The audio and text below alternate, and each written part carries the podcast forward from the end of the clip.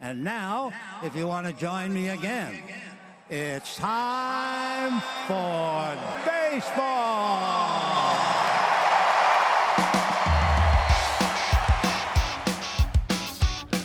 Driven deep to right field. There it goes. See ya. Top on down. Here comes a one-two pitch. Red Sox win the World Series.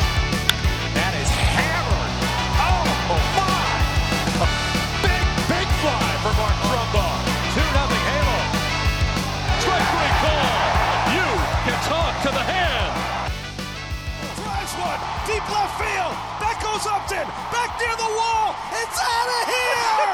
Bartolo has done it. The impossible has happened.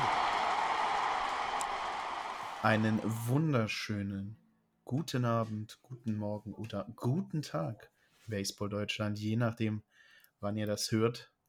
Für uns ist es ein wunderschöner guter Abend. Man merkt, es wird immer mehr Sommer. Ich lehne mich kurz zurück und blicke der untergehenden Sonne über den großen Baumarktschildern zu. Davids Gesicht strahlt von der ihm entgegenspiegelnden untergehenden Sonne in Berlin. Ich muss einfach sagen, ich wollte ein, kein, kein gehyptes Intro machen, ein ruhiges Intro. Wir beide smoothen heute Abend so ein bisschen rein und das ist euer Baseball-Wohlfühl-Podcast. Das ist Bald Bearded Baseball, nur einzigartig, mit dem einzigartigen, dem einmaligen David The K. Kanye und Martin The Voice. Seltsam, keine Ahnung. Egal. Wunderschöner guten Abend. David wünsche ich dir das Wichtigste vorweg. Wie geht's dir? Wie geht's der Familie? Wie geht's Berlin? Und wie ist das Wetter so? Ähm, Wetter ist prächtig. Äh, gesundheitlich sind hier bei mir in der Familie so ziemlich alle am struggeln, bis auf mir. Also bis morgen früh musste ich sogar meine Reisepläne erstmal nach hinten schieben. Also morgen früh entscheidet sich dann final, ob ich nochmal berufsbedingt äh, in Europa unterwegs sein werde, kurzfristig, ähm, weil es tatsächlich am Wochenende äh, alle gar etwas krankheitsbedingt äh, ja, äh, erwischt hat, möchte man sagen. Aber so ist das, äh, kein Corona. Es gibt auch noch andere Grippe, Grippeähnliche oder erkältungsmäßige äh, Krankheiten, die es äh, tatsächlich auch noch zu bewältigen gibt. Ja, Martin, ähm, erstmal vielen Dank für deine Spontaneität. Ja, normalerweise äh, würden wir ja dienstags aufzeichnen.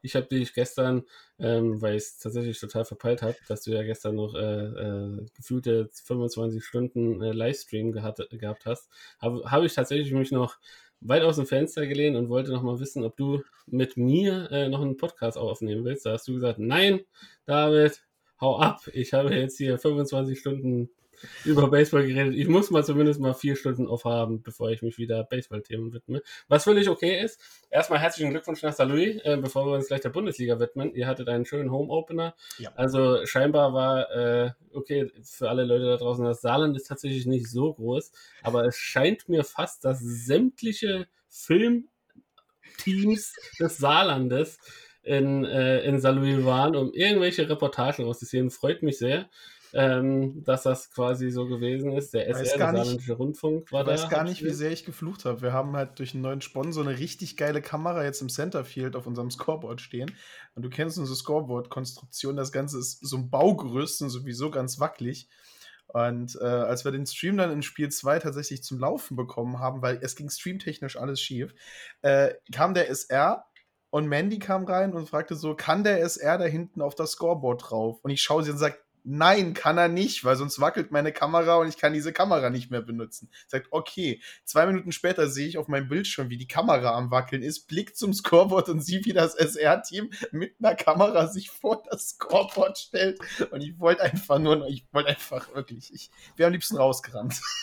Ja, jetzt, äh, bevor wir tatsächlich in die Bundesliga einsteigen, was war denn da los? Wieso, wieso durftet ihr bei Twitch nicht streamen? Und, äh, und habt euch doch tatsächlich dazu heruntergelassen, auf YouTube auf eurem streamen? Also, es ging alles damit los, dass ich morgens um 8 Uhr tatsächlich, vier Stunden vor dem ersten Pitch, da war, um alles in Ruhe aufzubauen. Erste Kamera, die teure neue Kamera steht, alles perfekt, ich mir so gut. Der Rest ist Routine. Hm? Rest ist Routine. Ich will die zweite Kamera aufbauen. Unser Mini-HDMI zu HDMI-Adapter bricht ab. Komplett. Okay, zwei Kamerapläne gestorben. Wir hatten noch einen anderen, der war aber so kurz und ein Verlängerungskabel ging am 1. Mai sonntags tatsächlich nirgendwo mehr zu kaufen. Also haben wir dann, habe ich eine Schere genommen, ein Loch in unseren, in unseren Zaun geschnitten, die nächste Kamera dahingestellt. Dann kam unser äh, freundlicher neuer Sponsor, der uns die andere Kamera hat, oh, er hätte einen 6 Meter äh, Ausziehding, das man über, über diese Zaun hacken könnte, da könnte man eine GoPro drauf machen. Also ist der nochmal am 1. Mai sonntags in seine Firma gefahren, hat das Ding mit einer GoPro 10 oder so besorgt, um uns eine zweite Kamerabild zu liefern. Und dann hat alles funktioniert. Zum zweiten Inning war ich tatsächlich so weit, das Ganze zu starten.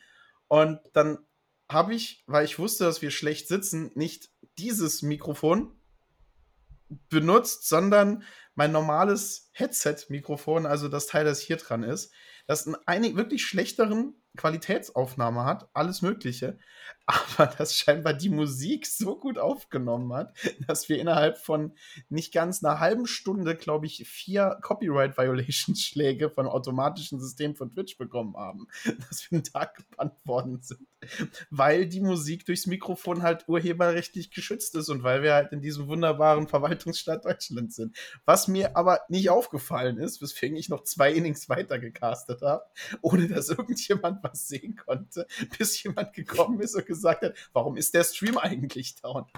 Und dann weißt du, dass ich neben Streamen auch noch Stadionsprecher für ein volles Stadion bin und versucht habe, dann beides gleichzeitig zu machen. Und dann gesagt, okay, fuck it, ich kriege den Stream jetzt nicht mehr zum Laufen. An einem Sonntag, den 1. Mai, wird auch niemand meinen Einspruch-E-Mail lesen, um uns freizuschalten.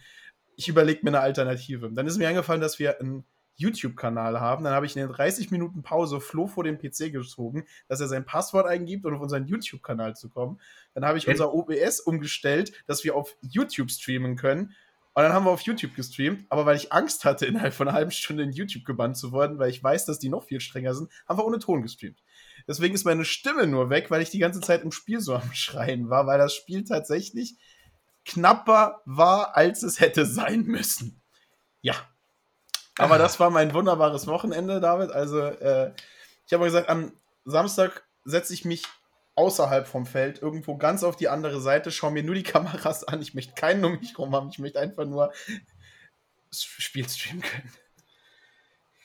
Ja, Spielstream, das ist auf jeden Fall eine Sache, die äh, ja in der Bundesliga meines Erachtens zum, äh, ja, zum guten Ton gehören sollte. Und ähm, Gott sei Dank haben es tatsächlich viele Mannschaften mittlerweile, dass äh, das gestreamt wird und man tatsächlich Bewegbilder sehen kann. Und ja, bei meinen Berlin Flamingos, und da jetzt mal ein bisschen die Brücke jetzt zu schlagen zur Bundesliga, ähm, war ja quasi der Opening Day dieses fünften Spieltages am Freitag um 17.30 Uhr. Wieso um 17.30 Uhr auf dem Freitag? Naja, die, der Flamingo Park ist inmitten von Anwohnergebiet und ähm, da darf tatsächlich das Flutlicht nur bis 21.30 Uhr betrieben werden. Danach muss der Platz komplett leer sein. Und ähm, da wir ja schon öfters in diese ja, allzu große Falle reingelaufen sind, weil die Spiele dann doch marathonmäßig äh, sich in die Länge gezogen haben, hat man sich entschieden, um auf Nummer sicher zu gehen, macht man das um 17.30 Uhr. Hat dazu geführt, dass am Anfang relativ wenig Zuschauer waren und den Zuschauern ist zumindest mal Folgendes entgangen. Der Bundesnationaltrainer Steve Janssen war mit seinem äh, Co-Coach äh, vor Ort, hat sich das Spiel äh, angeguckt. Ähm, ich konnte persönlich mit ihm ein, zwei Wörtchen äh, ja, wechseln, da ich mich so ein bisschen um die Hospitality an diesem Tag bei ihm gekümmert habe und ähm, ja, so ein, zwei Sachen äh, auch für, für Inside the Pitch, unseren ähm, ja, Flam Berlin Flamingos äh, YouTube-Channel, äh, ein Interview für ihn aufgenommen, mit ihm aufgenommen habe. Und ja, der äh, Nationaltrainer hat sich tatsächlich da so ein paar Spiele angeguckt und ich habe mich mit ihm nachher unterhalten. Er hat gesagt, er macht jetzt an dem Wochenende eine kleine Rundreise, war am nächsten Tag, am Samstag dann in Dortmund zu Gast und am Sonntag dann bei deinen Kollegen, äh, was heißt Kollegen, äh, bei euren Gegnern, den Hünstetten Storm, war er zugegen und hat sich da vor Ort äh, auch tatsächlich mal nochmal das ein oder andere Spielchen angeguckt. Ähm, also er ist auf jeden Fall sehr aktiv äh, unterwegs und ähm, ich kann sagen, äh, alle meine vielleicht äh, äh, dagewesenen Vorurteile sind wie von, äh, von, von der, vom Tisch geweht worden. Ein sehr, sehr sympathischer, sehr, sehr äh, humorvoller Mann. Und ähm, äh, keinerlei äh, Starallüren oder sowas, äh, wenn man bedenkt, was er für Riesenerfolge bereits mit einer holländischen Nationalmannschaft feiern konnte, ähm, äh, ist er weit davon entfernt und äh, auf jeden Fall, glaube ich, eine absolute Bereicherung für diesen Verband. Martin. Jetzt muss ich mal nachfragen, 17.30 Uhr ging das Spiel los. Ja. Du weißt ja, äh, meine unglaublichen Geografiekenntnisse werden nur noch von meinen Geschichtskenntnissen und meinen Kenntnissen, ganze deutsche Sätze zu schreiben, äh, geschlagen. Deswegen möchte ich dich mal fragen, wie lange fährt man von Paderborn nach Berlin? Von Paderborn nach Berlin? Ja. Also äh, fährt man auf jeden Fall, also fünf Stunden, sechs Stunden, äh, fünf, ja, fünf Stunden solltest du an sich schon einplanen. Die A2 okay. ist um, diese an, an, einem Freitag auf jeden Fall immer gut, be, gut besucht. Äh, so wie ich gesehen habe, haben die Paderborner aber mit einem tatsächlichen Reisebus dann die angekarrt. Äh, zumindest mal, wo ich mich am Freitag dann, dann von, vom Acker gemacht habe, äh, war da ein Mörder-Reisebus, der da gestanden hat. Und ähm, ja, äh, dann sage ich mal, ist es noch erträglich, weil dann kann man äh, quasi sich ein bisschen noch äh, zurücklehnen und muss sich nicht selber darauf fokussieren zu fahren. Also dann hat man ja tatsächlich, da müssen die ja alle Urlaub genommen haben, ne? Also wir reden ja immer noch, wir sind ja eine semi-professionelle Liga, ne? Also die wenigsten, ja. die hier Baseball spielen, leben davon. Ja. Ähm, da müssen ja. Aber, aber wir hatten, da, da gab es einen Second Baseman, äh, der ist gerade erst 17 geworden. Also wenn, dann hat er vielleicht in der Schule mal früher äh, Schluss gemacht, etc. Ja. Aber äh, ja, das, das kann man mal machen, wenn man es tatsächlich weiß. Ähm, Glaube ich, ist, ist, ist das nicht das große Problem ähm, äh, dass man da irgendwie rauskommt. Ich glaube, im Süden ist das auch relativ häufig so, dass man da irgendwie noch äh, an einem Freitag, egal, selbst wenn du um 19.30 Uhr an einem Freitag äh, ein Spiel hast äh, und dann Regensburg gegen Mainz als Beispiel spielt, äh, ist äh, sowohl. Eben so eine lange die, Fahrt, klar, die, die, weil, weil, wirklich, weil du 17.30 Uhr auch angesprochen hast, das ist halt sehr früh. Ne? Da muss ja halt jeder, ne? ihr als Flamingos, als Gastgeber musstet ja dann auch schon also äh, ich, bin, ich war um 15.30 Uhr vor Ort, äh, da war ich gerade beim BP, der Paderborner habe ich zugesehen, ähm, konnte mich da mit, äh, mit äh, äh, Maurice Bendrin austauschen sogar, der hat an dem Tag Geburtstag, äh, unser Catcher der Nationalmannschaft, ähm, der uns auch das eine oder andere Mal zuhört und uns folgt und unsere Beiträge liked, also auch in diesem Sinne liebe Grüße nach Paderborn. Ähm, und ja, war auf jeden Fall eine, eine schöne Sache. Ähm, ähm, und da kommen wir auch, würde ich direkt sagen, nahtlos zum Spiel. Ja, Im Vorfeld will ich nur sagen, wir hatten ja letzte Wochenende hatten wir eher so ein Martin Selzer Wochenende mit harten Pitcher-Duellen und äh, wenig High-Scoring-Games. Ich habe gestern, ähm, als du mich angeschrieben hast, habe ich dann kurz mal im Browser geguckt, wie die Bundesliga eigentlich steht und habe dann auf Instagram auch bei unseren äh, freundlichen ganzen äh, Kanälen, die die Ergebnisse posten und wir natürlich auch gesehen, wie die Spiele ausgegangen sind und dachte mir so, okay, ich nehme mir eine extra Flasche Wasser mit nach oben, weil diese Spiele alle durchzusprechen mit den Punkten, das wird meine Stimmbänder beschweren, aber das funktioniert und vor allen Dingen funktioniert das, wenn, wenn David seine Le Liebe und seine Leidenschaft für 16 zu 15 Spielen, die heute kommen, erklären wird. Ja, aber bevor wir zu 16 zu 15 Spielen kommen, lass uns einfach äh, mit den Berlin Flamingos gegen die Paderborn Untouchables starten. Und äh, ja, äh, ich, ich, wie gesagt, konnte mir das Spiel tatsächlich vor, vor Ort angucken.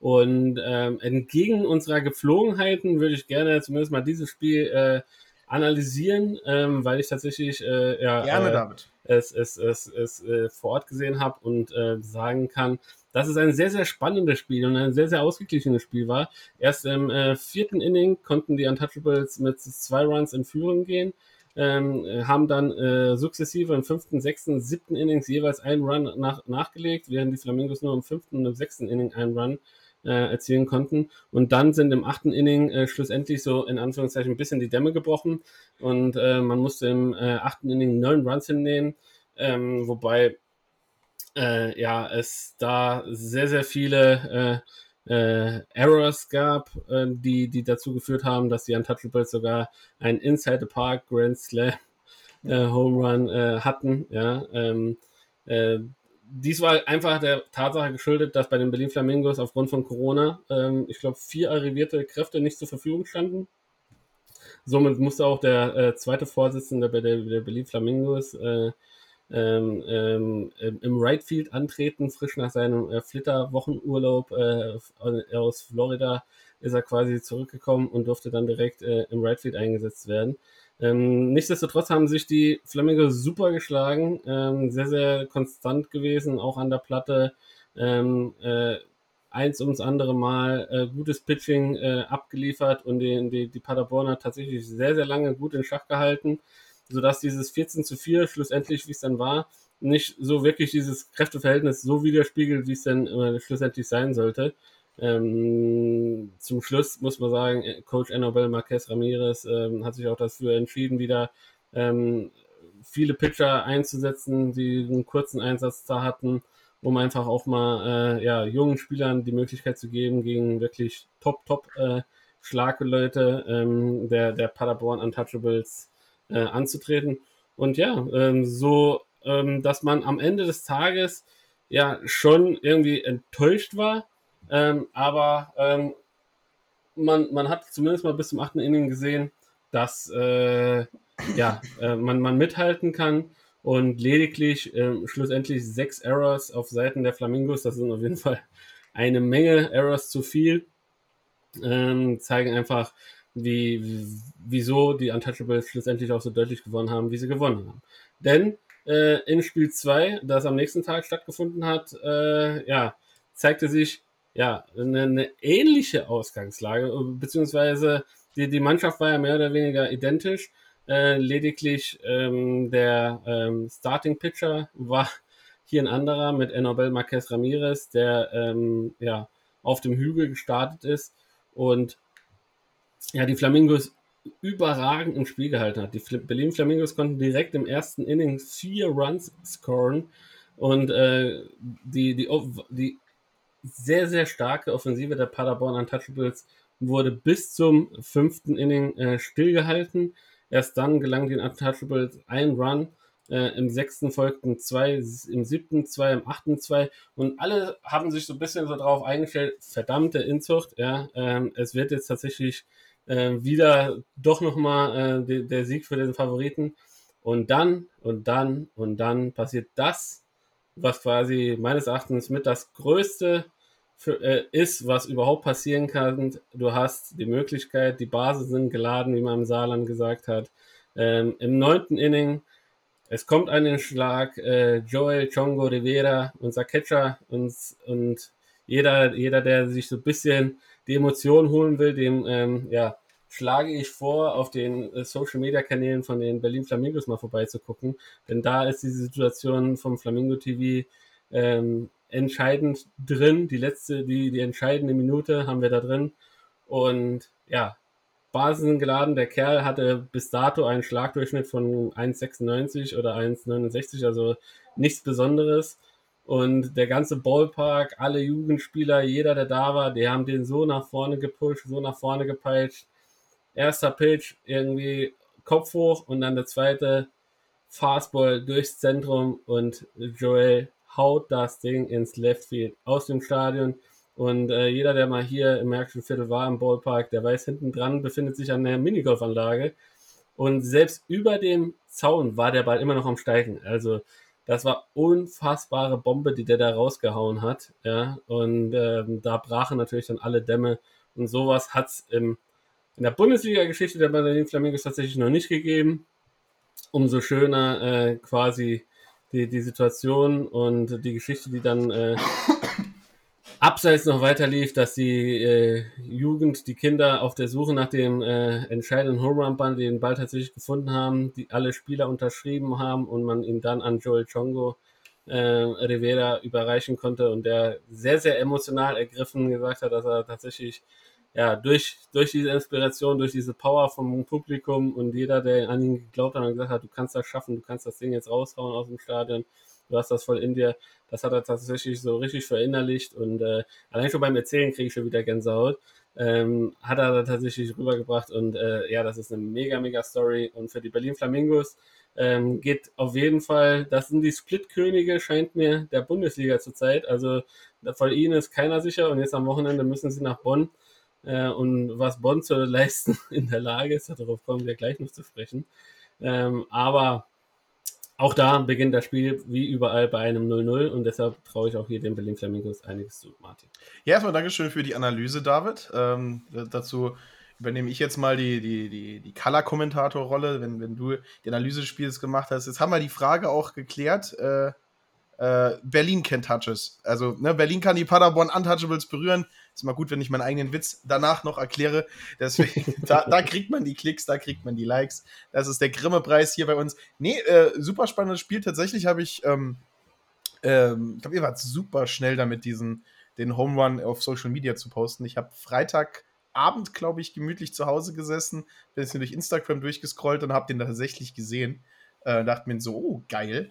Also da, da wusste ich schon, da reden wir drüber. Das freut mich halt auch für, für dich. Leider hast du schon gesagt, warst du nicht im Stadion gewesen. Also ich hätte äh, sehr gerne einen flitzenden David Kania nach dem Grand Slam gesehen, der einmal quer übers Feld drüber läuft. Da hätte ich gewusst, jawohl, da ist Leidenschaft in Berlin. Aber schön, nee, richtig starker Sieg für euch. Äh, herbe Niederlage, das heißt herbe Niederlage, aber Niederlage für Paderborn, die damit äh, Bonn die, die Führung übernehmen. Aber da springen wir gleich nochmal drüber, genau. Ähm, bestärkt das, was wir die ganze Zeit schon sagen, dass Berlin dieses Jahr eine Mannschaft ist, die in den Playoffs mitspielen will. Äh, bestärkt ja auch ein bisschen das, was die Berliner als Ziel gegeben haben. Ähm, und vor allen Dingen halt jetzt gegen eine der Top-Mannschaften des Nordens so einen, einen, Emotionssieg rauszuholen mit einer Corona-geschwächten Mannschaft, äh, verheißt Gutes. Und du hast gesagt, jetzt geht's nächste Woche geht's äh, zu den Cappies nach Bonn. Da hoffen wir halt auch mal von, von, von der Spannung her, dass äh, Berlin die Splitkönige vielleicht noch einen tieferen Spagat hinbekommen und äh, mit einem weiteren Sieg in die Heimat, vielleicht sogar mit zwei nach Berlin zurückgehen. Ja, und von den einen Splitkönigen äh, zu Splitkönigen, die es bis jetzt die ganze Zeit waren, die äh, äh, konstant, inkonstant in ihrer, in ihrer Leistung waren, von, der, von denen wir es einfach nicht gewohnt waren, dass sie überhaupt ja. verlieren können dass das überhaupt irgendwie in ihrer DNA noch drinsteckt in der Mannschaft, den Heidenheim Heideköpfe. Und diese Mannschaft äh, äh ist zu, zu einem, ja, will man, will man bei Mainz Athletics über, über ein Überraschungsteam irgendwie reden? Ähm, nach letzter Saison so Mezzo Mezzo, also es war schon immer eine gute Mannschaft, äh, ähm, hatte jetzt auch, sag ich mal, die, die letzten Jahre vielleicht auch Corona-bedingt ein bisschen bisschen federn lassen, möchte man sagen. Also die Stuttgarter, würde ich sagen, haben denen so ein bisschen den Rang abgelaufen. Die Mannheimer haben es auch die ganze Zeit versucht. Aber die Mainzer dieses Jahr sehr, sehr konstant gewesen, sehr, sehr aggressiv gewesen und ähm, konnten dementsprechend auch schon in Heidenheim äh, die, die Heideköpfe ärgern. Und ja, nichts war, nichts, ja, wäre für die Heidenheimer schöner gewesen, als wenn man sich dann tatsächlich bei den Mainz Athletics für diese Heimniederlage äh, revanchiert und Martin, es ist ihnen tatsächlich auf, äh, in zwei Spielen auf beeindruckende Art und Weise gelungen. Ja, ähm, ganz kurz zu der, zu der eingehenden Frage. Ist, ist man bei Mainz überrascht, wenn sie gut spielen? Ja, eigentlich nicht. Ne? Du hast so Leute, wie, ne, jedes Jahr erwähnen wir ihn, äh, First Baseman Max Bolt, äh, der jetzt schon in diesem Spiel seinen dritten Home Run geschlagen hat in der noch recht jungen Saison. Aber gehen wir das Spiel doch einfach gewohnt durch. Und äh, gewohnt, wie wir es aus dem letzten Jahr sind, sind es die Heidenheim Heideköpfe, die zuerst zuschlagen. Zwar ein bisschen später, erst im dritten Inning, schaffen sie es, drei Runs reinzubringen. Und ähm, tatsächlich war es dann lange Zeit halt ein bisschen ausgeglichen, denn im vierten und fünften Inning schafft es Mainz damit einen um zwei Runs das Ding auf 3 zu 3 zu halten und dann im sechsten Inning tatsächlich schafft es nochmal Heidenheim die Führung zu übernehmen. Im siebten Inning geht es wieder in die andere Richtung. Mainz denkt sich, jawohl, wir machen da fliegt die Flasche. Mainz denkt sich, jawohl, wir machen zwei Runs rein. Wir haben die Führung. Sechs aus brauchen sie noch für den ersten Sieg gegen Heidenheim an den Tag, aber dann kommt das achte Inning und im achten Inning ein Home Run, der drei Runs reinbringt von Gary Owens, ein Home Run von Sean Larry, der drei Runs reinbringt. Und auch ein weiterer Run reingekommen. Sieben Runs für die Heideköpfe in einem Inning. Ähnlich wie bei euch in Berlin. Ähm, ist das so ein Inning, der das Genick gebrochen hat. Dann haben sie im neunten noch eins nachgelegt, aber meins war geschlagen in dem Moment. Ähm, von, von so sieben Runs Inning im achten, neunten Inning erholst du dich halt auch nicht mehr. Du weißt nicht, was für Pitcher du machen musst. Hast gedacht, vielleicht kann dein Closer, dein Reliever da noch ein bisschen was rausnehmen. Aber hat nicht gereicht. 12 zu 5 geht dieses Spiel aus. Ein großes Problem der Mainz Athletics war vor allen Dingen, dass sie zu viele Leute auf, Bars, auf den Basen liegen gelassen haben. Also ganze 25 Mann left on base, 25 potenziellen Punkte, die man liegen gelassen hat. Also das hat so ein bisschen das Genick gebrochen hinten raus. Aber es ist halt Heidenheim und wenn die halt richtigen Start erwischen, wenn die halt richtig Gas geben können, dann geben die das Spiel halt auch nicht her. Auch wenn sie bis jetzt unglücklicherweise wahrscheinlich aus Sicht der Mannschaft des Trainers äh, die Splitkönige des Südens waren. Ja, und auf jeden Fall einer, der jetzt schon wieder mehr als on fire ist, ist Sean Larry. Äh, zweimal Free Run, Home Run an diesem Tag. Allein schon er für die Hälfte der Heidenheimer Punkte äh, verantwortlich. Also dieser Mann, ich habe ihn ja versucht, äh, nach Berlin zu locken, aber leider, leider ähm, ähm, hat er gesagt, nee, lasst mal, der, e, den Eno habt ihr erstmal und dann gucken wir mal weiter. Ähm, also unfassbar, der macht genau da weiter, wo er quasi letzte Saison aufgehört hat. Und äh, wenn schon Larry am Schlag ist, dann äh, glaube ich, zittern jedem Pitcher, zittern jedem Pitcher die, die Finger und äh, man versucht alles Mögliche, um irgendwie aus dieser Situation rauszukommen. Aber ja, zweimal ist es dann letztendlich schiefgegangen. 5 zu 2, du hast es erwähnt, ähm, äh, 5 zu, äh, 12 zu 5, Entschuldigung, 12 zu 5 ähm, für die Heidenheim Heideköpfe in diesem ersten Spiel. Ähm, und im zweiten Spiel das äh, quasi einen Tag später dann noch stattgefunden hat, weil in Mainz hat man auch abends gespielt, um 19 Uhr. Ähm, ja, machten es die Heidenheimer ja noch mal ein Stück spektakulärer und äh, ja, haben die kompletten Keulen der äh, Mainz äh, Athletics zum Schweigen gebracht, Martin. Ja, denn wir reden hier von einem Shutout-Game, wie wir letzte Woche äh, erfahren haben und beigebracht haben. Heißt das, dass die Mainz Athletics keinen Run reingebracht haben. Die Heidenheim Heideköpfe haben dann mehr als genug Runs reingebracht, 14 Stück an der Zahl. Das ist eine richtig Menge Kerbholz. Und du hast äh, schon Larry erwähnt, wenn du das in erst Spiel 1 machst, erwähne ich in Spiel 2 einfach mal Gary Owens. Ich bin einfach mal äh, wir gehen einfach mal dafür über. Ich nenne Larry und Owens nennen wir ab jetzt die Brügelbrüder als äh, Hommage an den großartigen Eishockey-Film The Mighty Ducks. Ähm, zwei Home Runs gehauen, in diesem Spiel für fünf RBIs gesorgt. Also da war wieder die Offensive on fire. 14-0 das Ganze nach sieben Innings gemercy ruled. Ähm, wieder eigentlich ein ruhiger Einstieg, dann im dritten Inning fünf Runs reinbekommen, im vierten Inning drei Runs, im fünften zwei und im siebten nochmal vier nachgelegt zu 14-0, Komplettsieg. Äh, Mortensen hält sich seinen dritten Sieg ab als äh, Starter der Heidenheim Heideköpfe. Sechs Innings hat er gepitcht, 95 Pitches gebraucht, sechs Hits zugelassen und sechs Strikeouts, keinen gewalkt, keinen Run abgegeben. Ja, was willst du dazu sagen? Also, das ist das Heidenheim, das wir vom letzten Jahr kennen. Das ist das Heidenheim, das wahrscheinlich Heidenheim vom letzten Jahr kennt und das alle Experten der deutschen Bundesliga wahrscheinlich auch wieder erwartet haben. Ähm, einfach eine starke, dieses Jahr sehr stark auftretende Mainzer Mannschaft, einfach im Spiel 2 komplett klein gehalten. Ähm, wenn du niemanden walkst, wenn du keinen Error machst, dann sorgst du halt dafür, dass die Offensive der Gegner härter arbeiten muss. Ja, also wenn du keinen, wenn du keinen Run verschenkst, wenn wirklich jeder Punkt, jeder Hit hart erkämpft sein muss und du schaffst es dann halt noch wirklich eine der besten Defensiven und ein unglaublich starkes Pitching zu haben, dann gewinnst du das Spiel halt noch. Also es hätte nicht 14-0 ausgehen müssen. Ich glaube, den Heidenheimern hätte in diesem Spiel, wie sie von der Qualität aufgetreten sind, auch zwei oder einen Run gereicht, um das Spiel zu gewinnen. Einfach eine sehr starke Mannschaft, die ihre Dominanz und ihre Titel Ansprüche in der Bundesliga Süd mit dem Spiel einen dicken, dicken Strich drunter gesetzt haben. Ja, dicker Strich. Auf jeden Fall wollen sie den äh, Regensburg Legionären weiterhin auf den Fersen bleiben und äh, sie nicht allzu weit davon ziehen lassen. Und ja, die eben jene Regensburg Legionäre hatten es äh, ja an diesem Wochenende wieder im Bayern Derby gegen die Münch mit den Münchner Hardesheibels zu tun.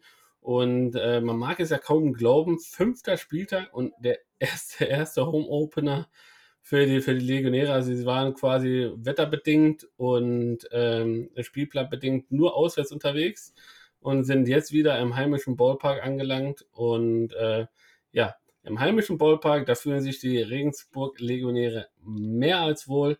Und das haben sie auch gegen äh, die München Hardy Disciples gezeigt, Martin. Ja, äh, jetzt haben sie die München Hardy Disciples gesagt. Wieder ein Shutout in diesem Spiel, 0 zu 4.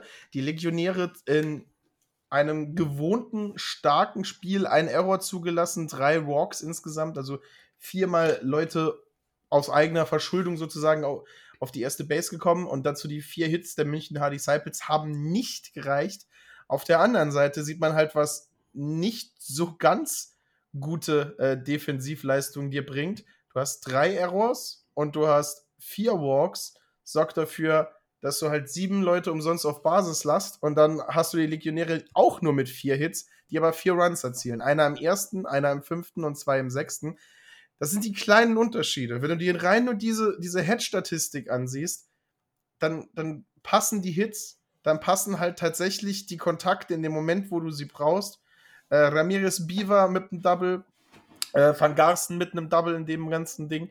Und dann kommen da halt die Punkte mit rein. Also du kriegst die Punkte tatsächlich rein durch so kleine Hits. Da war jetzt kein Home Run dabei, da war kein gewaltige Explosionskraft, da war halt die Fehler des Gegners ausnutzen. Insgesamt fünf Stolen Bases und nur neun Leute left on base.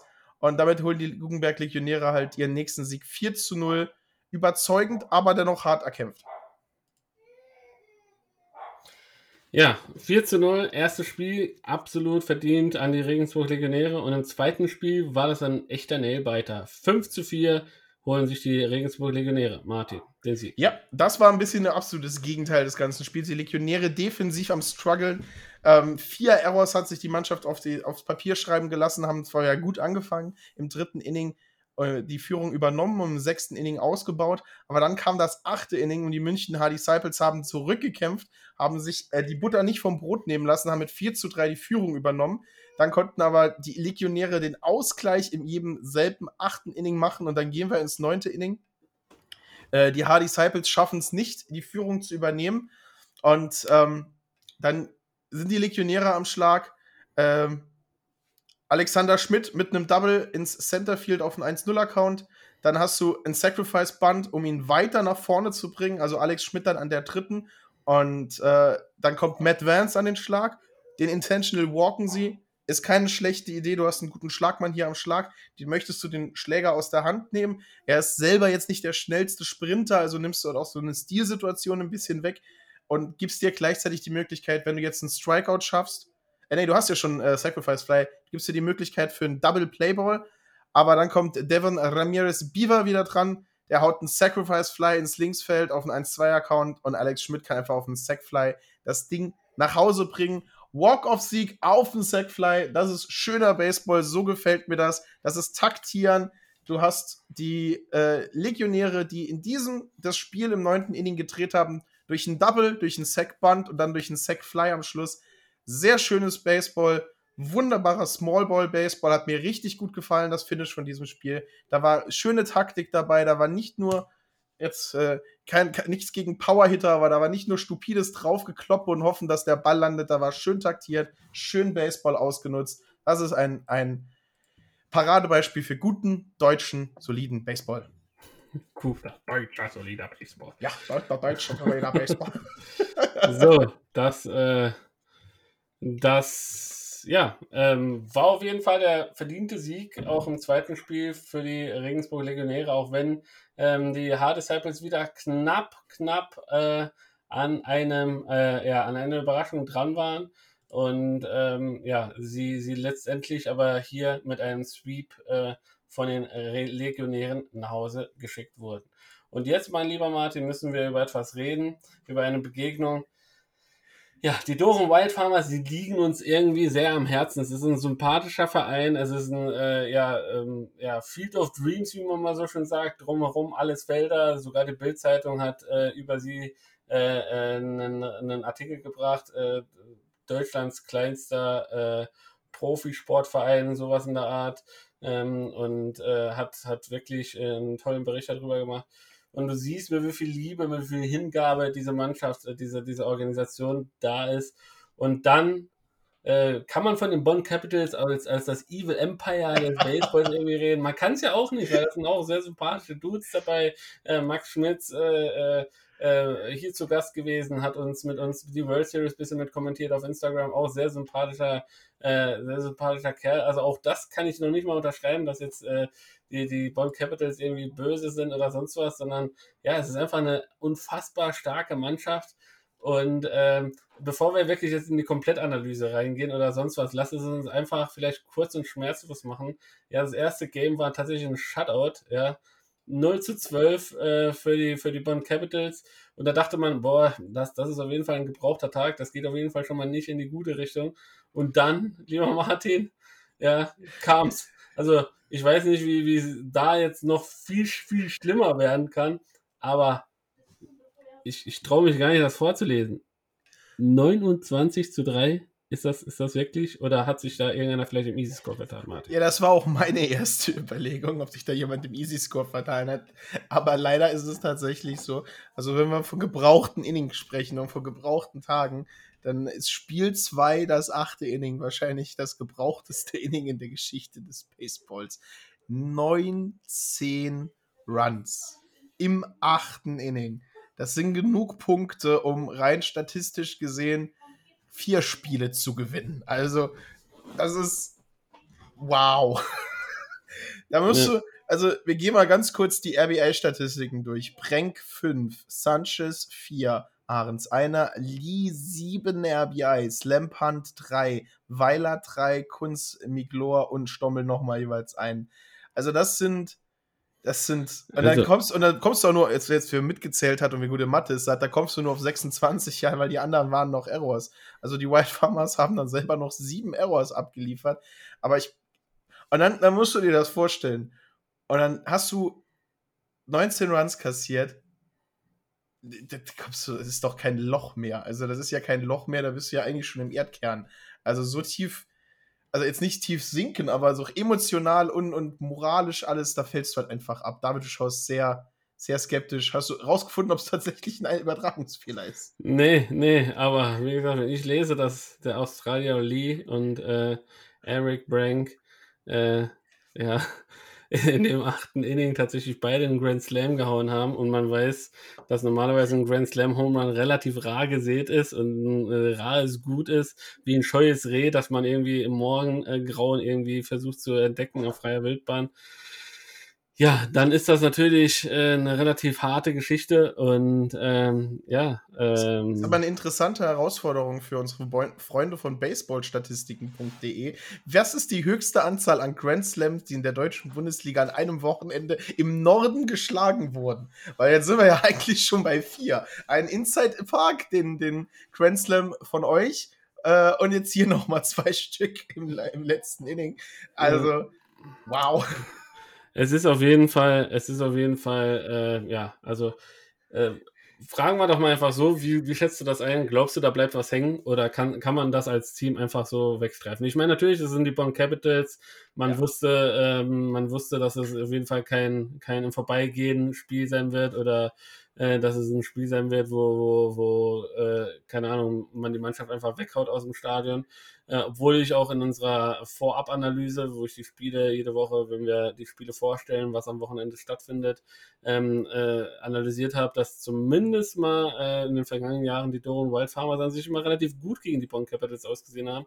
Ich meine mich an äh, 2020 zu erinnern, wo sie auch den einzigen Sieg äh, gegen die Bonn Capitals äh, äh, in der ganzen Liga für sich verbuchen konnten. Sonst hat es keiner geschafft, äh, die, die lupenreine Weste der Bonn Capitals im Norden irgendwie zu beflecken, zu beschmutzen. Und dementsprechend habe ich an sich gedacht, okay, es wird jetzt kein, kein äh, Easygoing-Ding. Ja, äh, wenn alles gut zusammenkommt, können sie ein knappes Ding draus machen. Aber im ersten Spiel ist schon so ein 12 zu 0. Dann im zweiten Spiel ja, ein Inning. Ich glaube, das ist so in der Geschichte. Also selbst, also wir beide sind ja leid geprüft in, in St. Louis, haben auch schon öfters äh, sehr böse die Hucke voll von Heidenheim oder von, von Regensburg in St. Louis schon gekriegt und äh, war auch nicht immer mit schön anzusehen oder mit schön zu kommentieren. Äh, doch, also ich an 19 Runs in einem Inning, äh, da, da, da, fällt mir schwer, das äh, so irgendwie zusammenzufassen. Und das Schlimme ist, ähm, die konnten ja noch nicht mal dann sagen, ja, Mercy Rule und äh, Chill mit Öl. Ja, also ich, ich schätze jetzt nicht Max Schmitz als einen Coach ein, der sagt, hopp, jetzt zielt ihr mal schön noch die Bases oder sonst was, wenn natürlich dann nur Balls nur noch um dich herumfliegen und du kommst dann halt auf, auf Base und du wirst einen Eric Brank oder einen Lee, Wilson Lee nicht sagen, nö, äh, Junge, du darfst jetzt nicht mehr hauen. Ne? Wenn, der, wenn der Ball schön zentral als Fastball kommt, ja, ähm, dann, dann haust du das Ding einfach über den Zaun. Ja? Also das ist, selbst da kann man den ja auch nicht irgendwie äh gegen die unwritten Rules of Baseball äh, äh, zu äh, ver verstoßen zu haben, kann man denen, glaube ich, auch nicht mal nee. vorwerfen. Und dann musst du dich einfach noch motivieren, als Mannschaft nach so einem Inning tatsächlich nochmal offensiv auf den Plan, äh, auf den äh, Plan zu treten. Und ähm, glaubst du, da bleibt was hängen, Martin? Also ich gehe mal da, so wie, ich die, wie wir die Dolan White Farmers kennengelernt haben und so wie ich, glaube ich, jeden Profispieler, also erste Bundesligaspieler, wie ich immer Profispieler äh, in Deutschland einschätze, ich glaube halt so 29-3 Niederlage, die schüttelst du im, also ich würde, ich glaube, die schüttel ich einfach mit Galgenhumor leichter ab als, keine Ahnung, so ein, so ein verpatzte Safe-Situation, ne? Also viel schlimmer, sagen wir mal, wie es ist, viel schlimmer wäre es ja gewesen, wenn sie im achten Inning 3-3 geführt hätten und hätten dann im neunten Inning 4 zu 3 verloren. Ich glaube, das ist halt das viel schlimmere Ergebnis, das sich viel länger halt hält. Weil, aber, ne, ich meine auch zu dem Zeitpunkt, als, als die Capitals 19 Runs gemacht haben, haben sie ja schon 7, 8, 10 zu 3 vorne gelegen. Also das Spiel war ja in dem Moment schon fast durch. Du hättest ja selber als Wild Farmers zwei Grand Slams gebraucht, um das Spiel dann nochmal umzudrehen. Aber ähm, ich glaube, das schüttelst du schnell ab.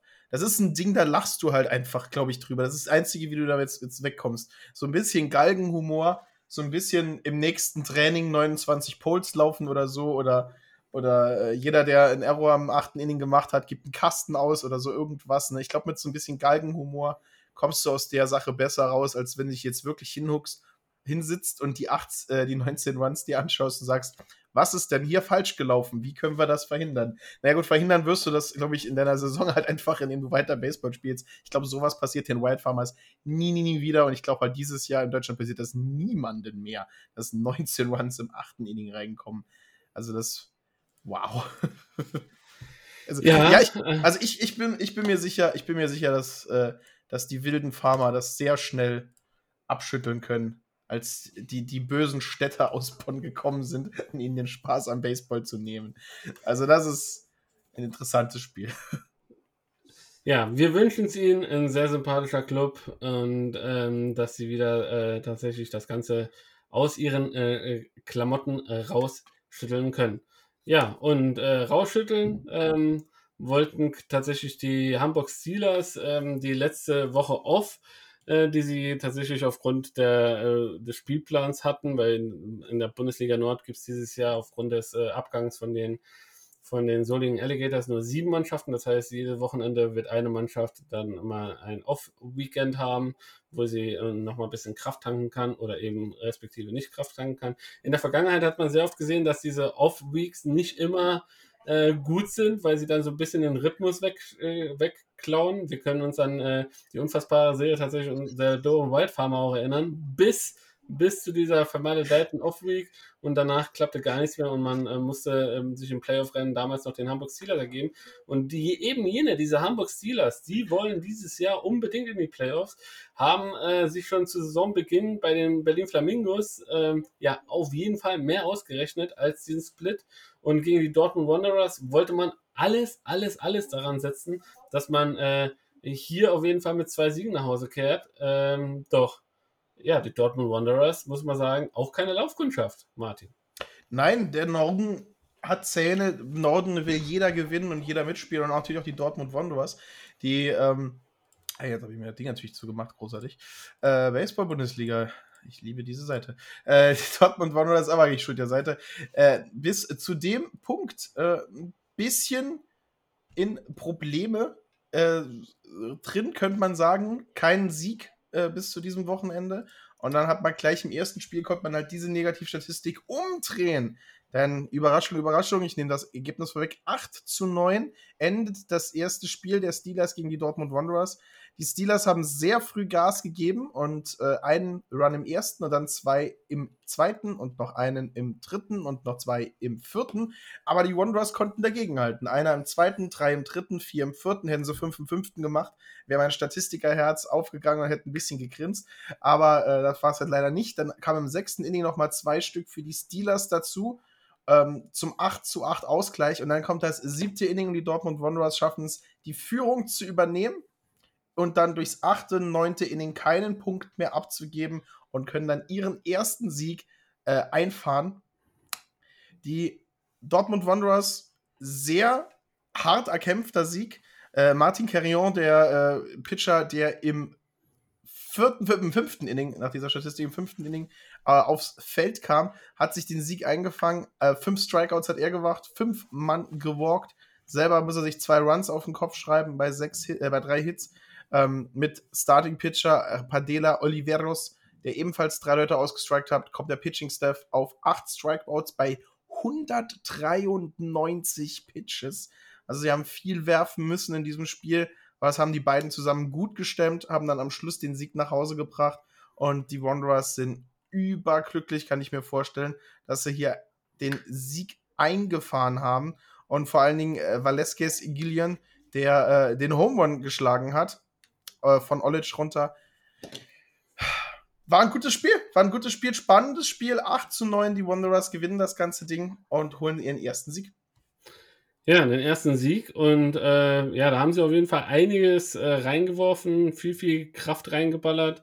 Und äh, ich komme immer wieder gerne dazu zurück, dass ich einfach kein Fan bin von diesen Doppelspieltagen, weil ich bin mir der felsenfesten Überzeugung, wenn so ein Spiel sonntags dann weiter fortgeführt werden würde mit Spiel 2, hätten wir eine andere Situation, auch wenn ähm, man sagen muss, die, die Hamburg Steelers gewannen das zweite Spiel, um sowas mal vorwegzunehmen. Ähm, trotzdem bin ich der felsenfesten Überzeugung, äh, auch hier äh, mit äh, einem 5 zu 0 äh, Shutout-Sieg im zweiten Spiel. Doch ich glaube, äh, wenn es denn am Sonntag stattgefunden hätte, wäre auch da vielleicht äh, ein bisschen mehr für die äh, Dortmunder, Dortmund Wanderers drin gewesen, Martin. Hätte, hätte Fahrradkette. Der Einzige, den das nicht interessiert, ist Sean Cruz. Denn äh, der junge Mann hat seinen ersten Sieg äh, der Saison eingefahren, indem er neun Innings komplett durchgepitcht hat auf die Punkte, auf die gerade 100 Pitches hat er das Ding durchgemacht. Eine Person gewalkt, drei Hits hat er kassiert und äh, das mit 100 Pitches bei 30 Battern, die er gefaced hat, fünf Strikeouts geworfen. Also der war der Rückenthalt, der war die steife nordische Brise, die die Hamburger gebraucht haben, um hier siegreich nach vorne zu gehen. Fünf Runs haben sie noch reingebracht. Zwei im vierten, einer am achten und zwei im neunten. 5 zu 0 Sieg der Hamburger. Ja, da war irgendwie das Pulver und die Emotionen im ersten Spiel der Dortmund Wanderers größer. Da haben sie mehr gekämpft, da haben sie mehr gebissen haben auch wieder 160 Pitches hier gebraucht. Zwölf Hits auf Seiten der Steelers, nur drei Stück auf Seiten der Wanderers und ganze vier Errors. Das bringt dich halt so ein bisschen in, in Spielen, wo du hinten dran liegst, halt nicht näher ran. Weil vier Errors in Kombination mit den vier Walks sind wieder acht geschenkte Basen und äh, das bringt halt Punkte des Gegners nach vorne. Und es war ja eigentlich ein knappes Spiel. Im neunten Inning haben die Steelers halt noch zwei Runs reingebracht. Bis dahin hat es 3 zu 0 gestanden. Das ist keine Nummer, die du nicht irgendwie drehen kannst. Aber es war halt einfach der Tag äh, von Sean Cruz. Neun Innings durchgepitcht, drei Hits nur zugelassen, fünf Strikeouts. Verdienter Sieg, verdienter Mann der Begegnung. Und da hat die Offensive der Steelers halt einfach das Nötige hinterhergeben äh, können. Und so haben sie den Sieg nach Hause geholt und sind mit einem Split aus dem Wochenende rausgekommen. Ja, und dann kommen wir zu ja, unseren Sorgenkindern, möchte man fast sagen, im Süden, den IT Sherwood Falcons, die bis jetzt saisonübergreifend äh, ja, sehnsüchtig nach einem Sieg lechzten. Und äh, in Spiel 1, ich wollte fast schon sagen, äh, den höchsten, äh, den höchsten Score äh, des Spieltags erzielt haben, mit insgesamt 31 Runs, die an diesem Tag äh, äh, verteilt wurden äh, auf beide Mannschaften, die Tübingen Hawks äh, und die IT Sherman Falcons.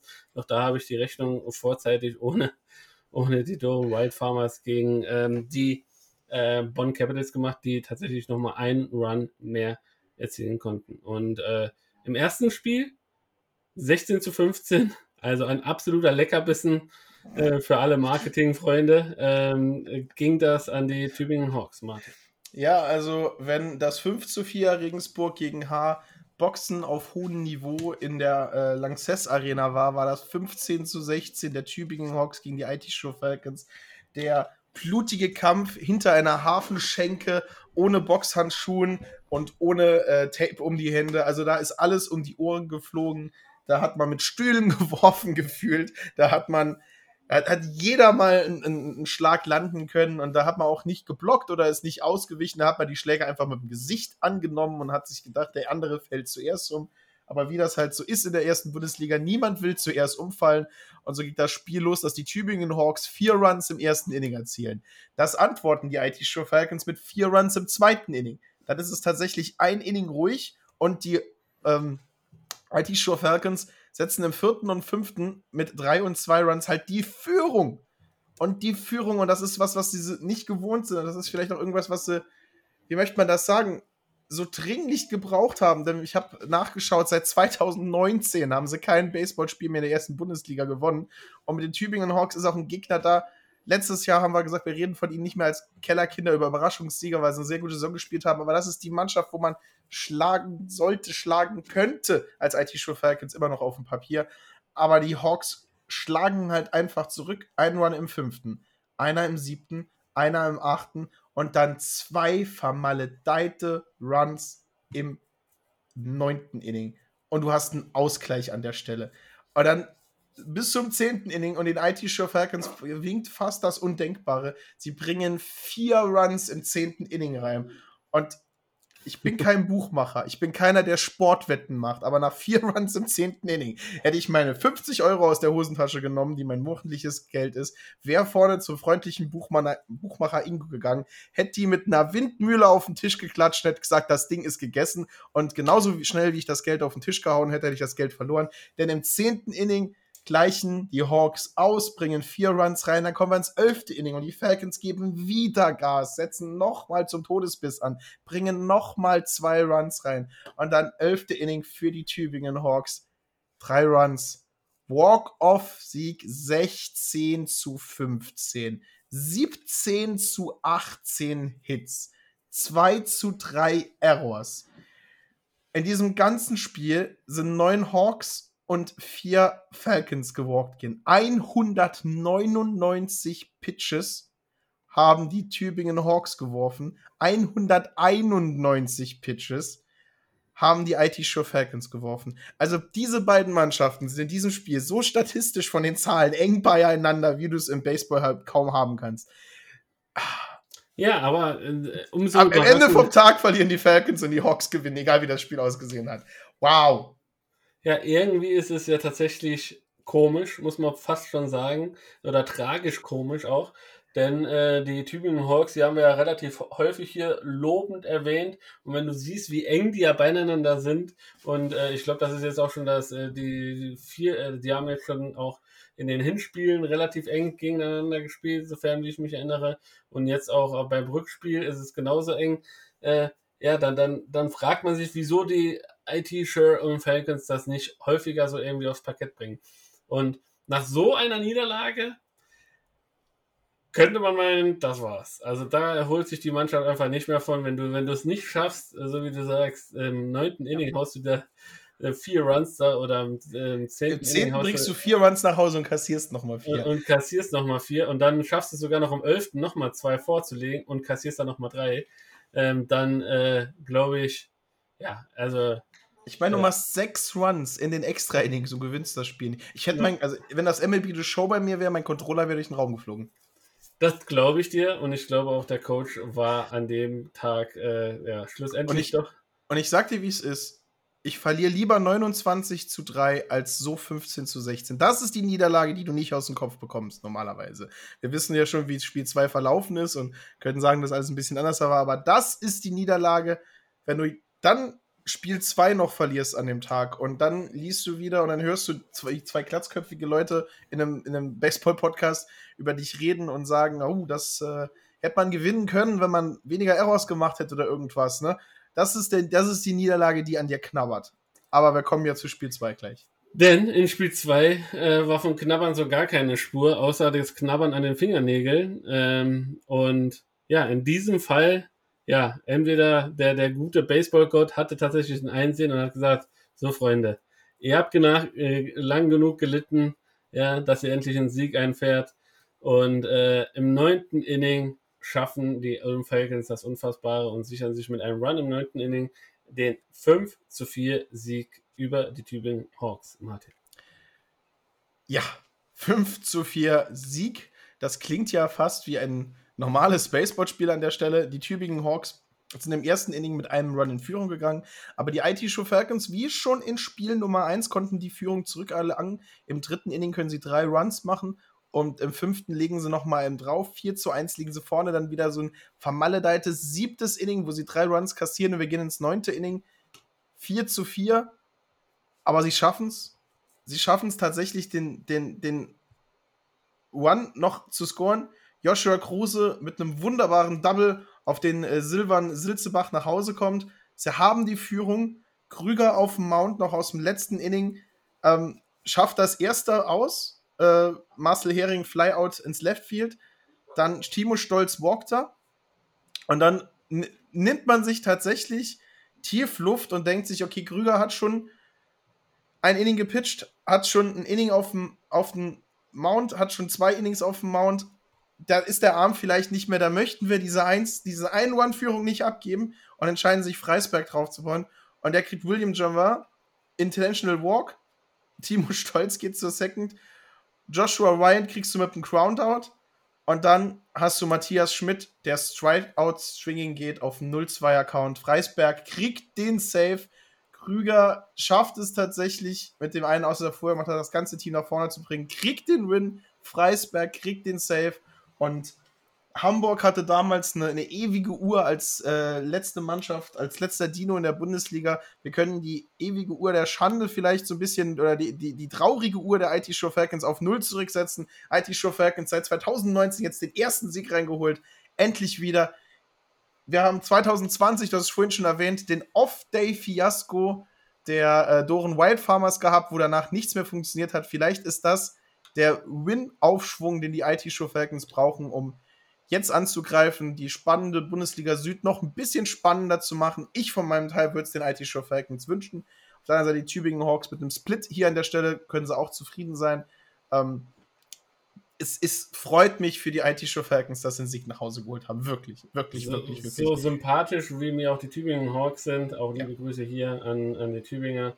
Äh, so, so froh sind wir tatsächlich, äh, dass, dass es äh, tatsächlich endlich geklappt hat mit dem Sieg und man diese, diese Statistik jetzt endlich mal äh, ja, mit einer Winning Streak von 1 ja, ja. Äh, quasi in, die neue, äh, in den neuen Spieltag reinsteigt und äh, ähm, sich da vielleicht andere Ziele widersetzen kann und auch allgemein das Wochenende war ja durchaus positiv. Ähm, man hat ja Comeback-Qualitäten gezeigt, auch wenn es im ersten Spiel nicht ganz gereicht hat. Ähm, dafür nochmal im zweiten Spiel sich so aufzubäumen, nach, nach elf Innings im ersten Spiel. Äh, à la Bonheur, ähm, Chapeau auch dafür. Und äh, wir wünschen es äh, dem Team, dass sie ja, äh, weiter so kämpferisch die Leistung abbringen und ähm, jeden Gegner in der Bundesliga Süd auf jeden Fall äh, ja, ein echter Herausforderer sind. Und ähm, ja, während Martin jetzt noch einen Schluck aus der Pulle nimmt, kommen wir zum letzten Spiel dieses Wochenendes. Und das äh, war so ein bisschen, stand unter dem Zeichen, äh, äh, ja, Standortbestimmung, möchte man fast sagen. Äh, denn die Stuttgart Reds trafen auf die Mannheim Tornados und beide Mannschaften ja von sich äh, äh, ja, ernannte Playoff-Aspiranten. in Stuttgart entsteht ein wunderbares Schmuckstück als Stadion, was sie da jetzt zurzeit am Bauen sind. Und die Mannheim Tornados seit jeher versuchen sie ähm, ja, an, als, als Rekordmeister ähm, wieder an alte, äh, erfolgreiche Tage anzuknüpfen. Und äh, mit den Stuttgart Reds trafen sie aber auf eine Mannschaft, die es tatsächlich in dieser Saison mehr als ernst meint und äh, den Mannheim Tornados äh, sehr, sehr stark die Stirn geboten hat, Martin. Stuttgart hat sich jedes Jahr immer wieder hohe Ziele gesetzt. Und auch in den Interview bei uns wurde gesagt, dass es eine Mannschaft ist, die gerne nach oben angreift, die gerne in den Playoffs dabei ist, die gerne die eingesessenen Strukturen der Bundesliga Süd ein bisschen zum Wackeln bringt. Und das hier sind dann die Siege, die du mitnehmen musst. Und das sagen wir ganz ehrlich, das ist das komplette Gegenteil zu dem, was wir in den letzten Spielen gesehen haben. Denn 3 zu 0 geht dieses Spiel aus. Ähm, großartige Leistung, vor allen Dingen muss man hier wieder hochholen. Ähm, José Mendoza, neun Innings gepitcht, fünf Hits zugelassen, sechs Strikeouts gemacht, 155 Pitches. Ein Mann, 155 Pitches.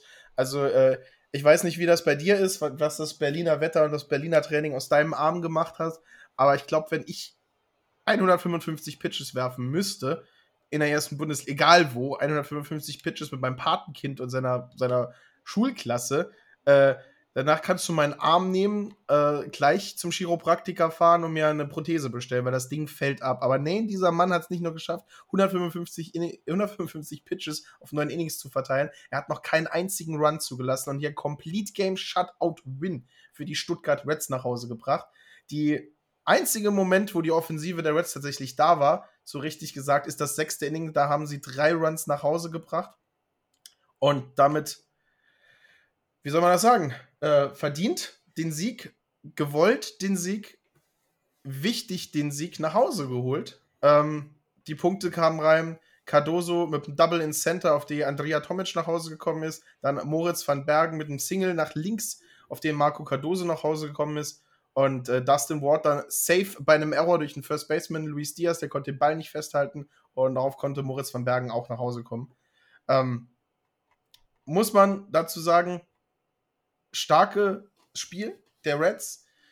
Die Tornados ein bisschen gestruggelt. Wie gesagt, sie haben ähm, acht Mann gewalkt und äh, vier Errors, also zwölf Basen umsonst gegeben. Der dritte Run hier kam durch einen Error nach Hause. Da hat man halt einfach das Spiel so ein bisschen aus der Hand gegeben und bei so einem knappen Spiel wie 3 zu 0 ist halt jeder Walk und jeder Error, was das dir unglaublich wehtut. Ja, ähm, unglaublich weh. Hat auch dann tatsächlich das zweite Spiel äh, den Mannheim Tornados äh, wehgetan, denn da musste man sich mit 4 zu 8 den Stuttgart Reds geschlagen geben, nochmal einen Ticken deutlicher. Und äh, was auf jeden Fall zu, zu sehen war, die Stuttgarter können dieses Jahr verdammt nochmal konstant punkten. Also äh, lediglich in, in zwei Innings keine Runs gescored und ähm, dementsprechend natürlich früh den Druck auf die gegnerische Mannschaft hochgehalten, Martin. Ja, du hast schon erwähnt, einer im ersten reingebracht, dann zwei Stück im dritten, dann hat man 4-0 vorne gelegen, dann hat man zwei Innings mal durchgeatmet und dann im fünften, sechsten, siebten, achten Inning, neunte musste man nicht spielen, äh, jeweils noch einen Run nach Hause gebracht. Das sechste Inning war halt das Inning, an dem die Tornados ein bisschen geglänzt haben. Da hat die Bottom of the Order, Martin Höpfner, Lenart und dann Bustamante, der Top of the Order ist, halt die Leute nach Hause gebracht. Ähm, das hat größtenteils durch Walks und aber halt einfach reingebracht. Die Leute nach Hause gebracht, die Punkte reingebracht, aber es hat nicht gereicht. 4 zu 8 ging das Spiel am Schluss aus. Ähm, die Reds stärker durch das ganze Spiel hingegen, von allen Dingen ein alter Bekannter von uns, Andrea Tomic, 2 für 3 drei RBIs, ein Run, zweimal gewalkt, eine Stolen Base. Ähm, sehr stark gespielt, seine Mannschaft damit hochgehalten, nach vorne gebracht. Und ja, ich, wiederhole mich mit den Worten, aber die Stuttgart Reds sind halt eine sehr konstante Mannschaft. Ich, wenn man sie jetzt mit einer MLB-Mannschaft der letzten Jahre vergleichen würde, würde ich das Spiel ein bisschen mit den Tampa Bay Rays vergleichen. Du hast nicht den Starspieler, der rausspicht, ne? Du hast nicht einen Max Bolt, der zwei Home Runs pro Spiel haut oder sonst irgendjemanden. Äh, du hast halt ein sehr gutes Pitching. Also Pimentel, Ward und Hassani, alle drei sehr stark gearbeitet. 5-3-3 Strikeouts, also insgesamt 11 Stück. 160 Pitches haben sie zusammen gebraucht, acht Leute gewalkt, aber es hat halt gereicht. Kein Error hat die Verteidigung zugelassen. Solides Spiel von vorne bis hinten und die Stuttgart Reds sind in einer sehr guten, konstanten Lage, wenn sie diesen Spirit und diese Ergebnisse und vor allen Dingen halt auch diesen Ehrgeiz und Teamgeist am Leben halten können, ist meiner Meinung nach im Platz in den Top 4 Teams des Südens dieses Jahr absolut drin. Ja, absolut drin. Äh, kann ich noch komplett so unterschreiben. Ähm, wenn nicht sogar auf jeden Fall äh, Platz 3 mindestens so konstant wie die Stuttgart Reds diese Saison spielen. Ähm, das war quasi so unser Recap für die Bundesliga-Spieltag äh, von, von der letzten Woche. Ähm, also, wie gesagt, einiges passiert. Ich habe, äh, während Martin hier schön seine Monologe gehalten hat, habe ich mir mal kurz meinen Rechenschieber zurechtgelegt und mal kurz aufaddiert. Und wenn ich mich nicht komplett verrechnet habe, haben wir summa summarum in diesen äh, wunderschönen Spielen am Wochenende 230 Runs gesehen. Ja, äh, also Ähm, wer sagt, Baseball ist langweilig, da passiert ja quasi nichts. Also ähm, den kann ich hier nur widersprechen. Ähm, auf jeden Fall einiges, einiges geboten. Ähm, in, ja, insgesamt 15 Spielen, glaube ich, äh, müssten es gewesen sein, wenn mich nicht alles täuscht. Äh, ähm, da, da kann man auf jeden Fall sehr stolz darauf sein. 230 Runs. Wow. Ja, es ist auf jeden Fall, lass mich nochmal, wie gesagt, ich bin jetzt, es ist jetzt auch schon relativ spät. Es ist schon bei, für uns beide spät. Ich mache jetzt mal ganz kurz. Also 15, wie, wie viele Spiele haben wir? Äh, 1, 2, 3, 4, 5, 6. 14 Spiele. 14 Sind Spiele. 14 Spiele, also sind fast 1,5 ähm, pro. Nee, nee, nee, nee. 230 durch Ja. 14 sind äh, 16. 16 Runs pro Spiel. Ja, Mensch. Wow. Also auch, auch da wundert man sich, woher der Herr Kahn ja seine Mathekenntnisse hat. Aber äh, liebe Leute, seht es mir nach. Es ist schon hier mittlerweile auch dunkel in Berlin. Vielleicht habe ich auch einfach meine Brille jetzt nicht auf. Als, äh, als äh, Ausrede kann ich das vielleicht gelten lassen. Aber die Bundesliga ist on fire, ist der hottest shit in town, möchte man fast sagen. In der zweiten Bundesliga, Martin, wir haben es zu Beginn erwähnt, geht es auch schon relativ steil und äh, ab äh, wie Schmitzkatze. Also allen Leuten da draußen, die äh, ja, neu hier sind oder eventuell äh, schon was länger, aber schon lange nicht mehr im Ballpark waren, geht hin, unterstützt die Mannschaften, egal wo ihr seid, schaut euch das Spiel an. Ihr werdet es genießen, ihr werdet es lieben. Ja, absolut. Und, Und, vor allen äh, Dingen sind so viele, auch wenn ihr jetzt keinen ersten Bundesliga-Verein in der Nähe habt, schaut einfach mal in der zweiten Bundesliga-Homepage nach. Ihr habt hundertprozentig einen zweiten Bundesliga-Verein irgendwo in einer Stunde Und Fahrtrichtung. selbst wenn nicht, dann geht man halt auch mal Bezirksliga gucken. Ja. Ist vielleicht nicht immer das attraktivste, ja, aber äh, trotzdem, die Jungs spielen es genauso mit genau demselben Herz, mit derselben Inbrunst wie die Leute da oben. Das war's von der Bundesliga äh, für diese Woche. Äh, Martin, gewohnt unseres, äh, unserer, unserer Tradition. Äh, lass uns doch einfach mal ähm, äh, die Tabelle erstmal angehen, was wir denn jetzt quasi hier haben. Und ich würde den Norden äh, äh, in Angriff nehmen und da thronen auf Platz 1 ungeschlagen mit sechs Siegen ähm, die Bonn Capitals. Also die Auszeit, die sie letzte Woche hatten, tat ihnen überhaupt nicht weh. Äh, die Paderborn Untouchables mussten sich das erste Mal in der Bundesliga-Geschichte den Berlin Flamingos geschlagen geben. Äh, und dann kommen auch schon Platz 3 die Berlin Flamingos mittendrin im Playoff-Geschehen mit fünf Siegen, vier Niederlagen. Äh, und gefolgt von den äh, Hamburg Steelers mit vier Siegen und vier Niederlagen, eine ausgeglichene Bilanz und äh, den äh, Cologne Cardinals, die an diesem Wochenende spielfrei hatten, äh, auf Platz 6 mit einem Sieg, drei Niederlagen, den äh, auf Platz 6 dann die äh, Doren Wild, äh, die Doren Wild die Dortmund Wanderers äh, mit einem Sieg und fünf Niederlagen und äh, auf dem letzten Platz zur Zeit, weil noch nicht bereinigt, äh, die Tabelle, ähm, die Doren Wild Farmers auf Platz 7 mit einem Sieg und sechs Niederlagen. Martin, ab in den Süden. 1 zu 6, die Ohren Wildfarmers. 7 zu 1, Regensburg Legionäre Hintenhain. Hinten dran gefolgt mit einer Mannschaft, die normalerweise ebenfalls mit 7-1, 7-0, 8-0 da oben stehen sollte, aber es schlecht in das Jahr reingekommen ist. 5 zu 3, die Heidenheim Heideköpfe auf Platz 2. Stuttgart Reds 4 zu 3. Hier fehlt auch noch der Endstand von einem Spiel. München Hardy Seibels und die Mainz Athletics mit 4 zu 4 hinten dran. Mannheim 3 zu 4, da fehlt das Spiel mit Stuttgart noch, äh, um das auszugleichen. Tübingen 3 zu 5 und die Ulm, kann man dieses Jahr endlich mal sagen, 1 zu 7. Nicht mehr die Null. Jedes Team in der Bundesliga Norden und Süden hat jetzt mindestens einmal gewonnen. Ähm, der Süden wirkt überraschend spannend. Also ich, ich, ich sag jetzt mal, Heidenheim fängt sich und wird jetzt anfangen, nur noch mit dem Besen zu schlagen und das ganze Ding jetzt weiter zu sweepen. Dann hast du immer noch Tübingen, Mannheim, Mainz, Stuttgart und Haar jeweils nur einen einzigen Sieg auseinander. Also, das ist spannend, der Süden. Und im Norden sieht es ein bisschen anders aus, aber ich glaube, äh, Köln, Dortmund und Doren werden auch noch mal erstärken. Ich glaube, wenn Doren dieses Mal die Spielpause hat, wird das äh, einen positiven Effekt haben und sie werden ab dann nur noch gewinnen. Es bleibt auf jeden Fall spannend. Und spannend ist, sind auch die Begegnungen vom nächsten Wochenende. Und da lege ich gleich mal los. Am Freitag geht es da schon los äh, im Süden mit dem äh, Klassiker Regensburg Legionäre gegen die Mainz Athletics. Äh, bereits um 19 Uhr äh, findet das Spiel statt. Am Sonntag treffen dann die Dortmund Wanderers auf die Doren Wild Farmers, wo die Doren Wild Farmers natürlich ein bisschen wieder Gutmachung von dem letzten Wochenende betreiben wollen und die Dortmund Wanderers hingegen auf der guten Erfolgsspur weiterreiten wollen. Ähm, die Hamburg Steelers treffen auf die äh, äh, Cologne Cardinals, die sich äh, diese Woche, die letzte Wochenende ein bisschen entspannen konnten und jetzt mit neuer Kraft äh, hier äh, eingreifen wollen. Und äh, die Mannheim Tornados hingegen treffen äh, auf die München Hard Disciples. Auch hier eine echte Standortbestimmung, eine echte Playoff-Richtung. Für beide Mannschaften geht es um unheimlich viel. Sie müssen auf jeden Fall dranbleiben, wenn sie im, im, im Playoff-Rennen noch mitsprechen wollen.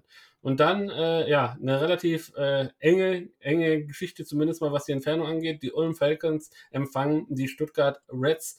Und äh, für die Stuttgarter wären alles andere als zwei Siege auf jeden Fall eine, doch muss man sagen, eine Enttäuschung im Kampf um die Playoffs.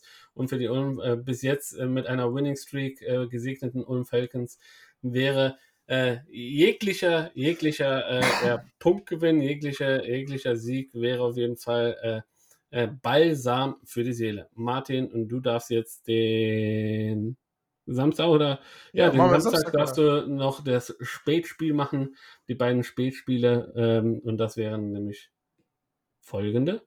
Ja, die beiden Spätspiele. Ein Spiel, das kein Spätspiel ist, aber ebenfalls Samstag stattfindet, ist Heidenheim gegen Tübingen. Samstag, 7. Mai, 15 Uhr. Hier erwarten wir natürlich auch, dass Heidenheim zu alter Stärke zurückkehrt und äh, einen Sweep holt, aber Tübingen will nach dem äh, Split am Wochenende mindestens ebenfalls wieder die Beine ein wenig spreizen und einen Spagat machen, um einen Sieg mit nach Hause zu holen. Dortmund, Hamburg, Mannheim, Ulm hatten wir. Und dann haben wir natürlich die Begegnungen, die David spannend interessiert. Berlin gegen Bonn, Großstadt gegen Großstadt, alte Hauptstadt gegen neue Hauptstadt. Wer wird hier äh, den Sieg nach Hause holen? Das sind unsere Begegnungen am Samstag. Freue ich mich drauf. Und Sonntag spielt ihr nochmal gegen Bonn. Genau. Das wird spannend. Äh, das wird hast, hast, du Zeit? Guckst du Caps TV? Äh, also am Samstag tatsächlich haben wir in der Landesliga unseren Season Opener äh, oh, gegen die Berlin Skylark 2 äh, und der geht, glaube ich, um 16 Uhr los. Wir spielen da sieben Innings, also wird es da auf jeden Fall ein bisschen knapp, äh, was die Zeit angeht, dass ich auf jeden Fall zum Playball in äh, Bonn vor Ort zu Hause sein kann, mir das irgendwie auf TV anzugucken. Aber Sonntag werde ich höchstwahrscheinlich entspannt hoffentlich die Füße hochlegen können um 12 Uhr und mir das Spiel auf Caps TV in gewohnt guter Qualität ansehen können. Und äh, bevor wir jetzt gleich äh, in den Flieger steigen und nochmal kurz in Amerika rumgucken, was da los ist und ähm, ja, ein äh, paar Themen da drüben noch besprechen, äh, erreicht uns tatsächlich Zuhörerpost ähm, auf Instagram. Leute wollen Martin ein äh, bisschen mehr von dir hören, ein bisschen ein paar Specials. Ähm, Leider habe ich jetzt mein Handy nicht zur, zur Hand. Äh, also den, den, Namen werde ich euch nachreichen. Äh, nächste Woche, wenn Martin äh, sein, seine Hausaufgaben vorbereitet hat. Einmal möchte man wissen, äh, ein bisschen mehr äh, genauer die, die Statistiken äh, ähm, erklärt wissen. Was ist ein Whip? was ist ein, äh, was ist ein äh, äh, Slugging Plus, OPPS und keine Ahnung, was du oh je. hast. Also, also, also da darfst du mal etwas in, in, in äh, Schwachmaten, Baseball for Dummies mal ein bisschen was kreieren, sodass ich das auch verstehe. Ja. Und ähm, äh, die, der, der gute Mann wollte tatsächlich auch noch eine, eine Special-Folge oder zumindest mal einen Special-kurzen Beitrag über die Texas Rangers haben. Ähm, was eine ganz relativ spannende Sache ist, wie ich finde, weil die Rangers haben sich durchaus prominent und stark verstärkt. Doch äh, tabellarisch, äh, wenn wir gleich nochmal darauf eingehen, äh, zeigt sich zumindest mal erstmal noch kein direkter Effekt.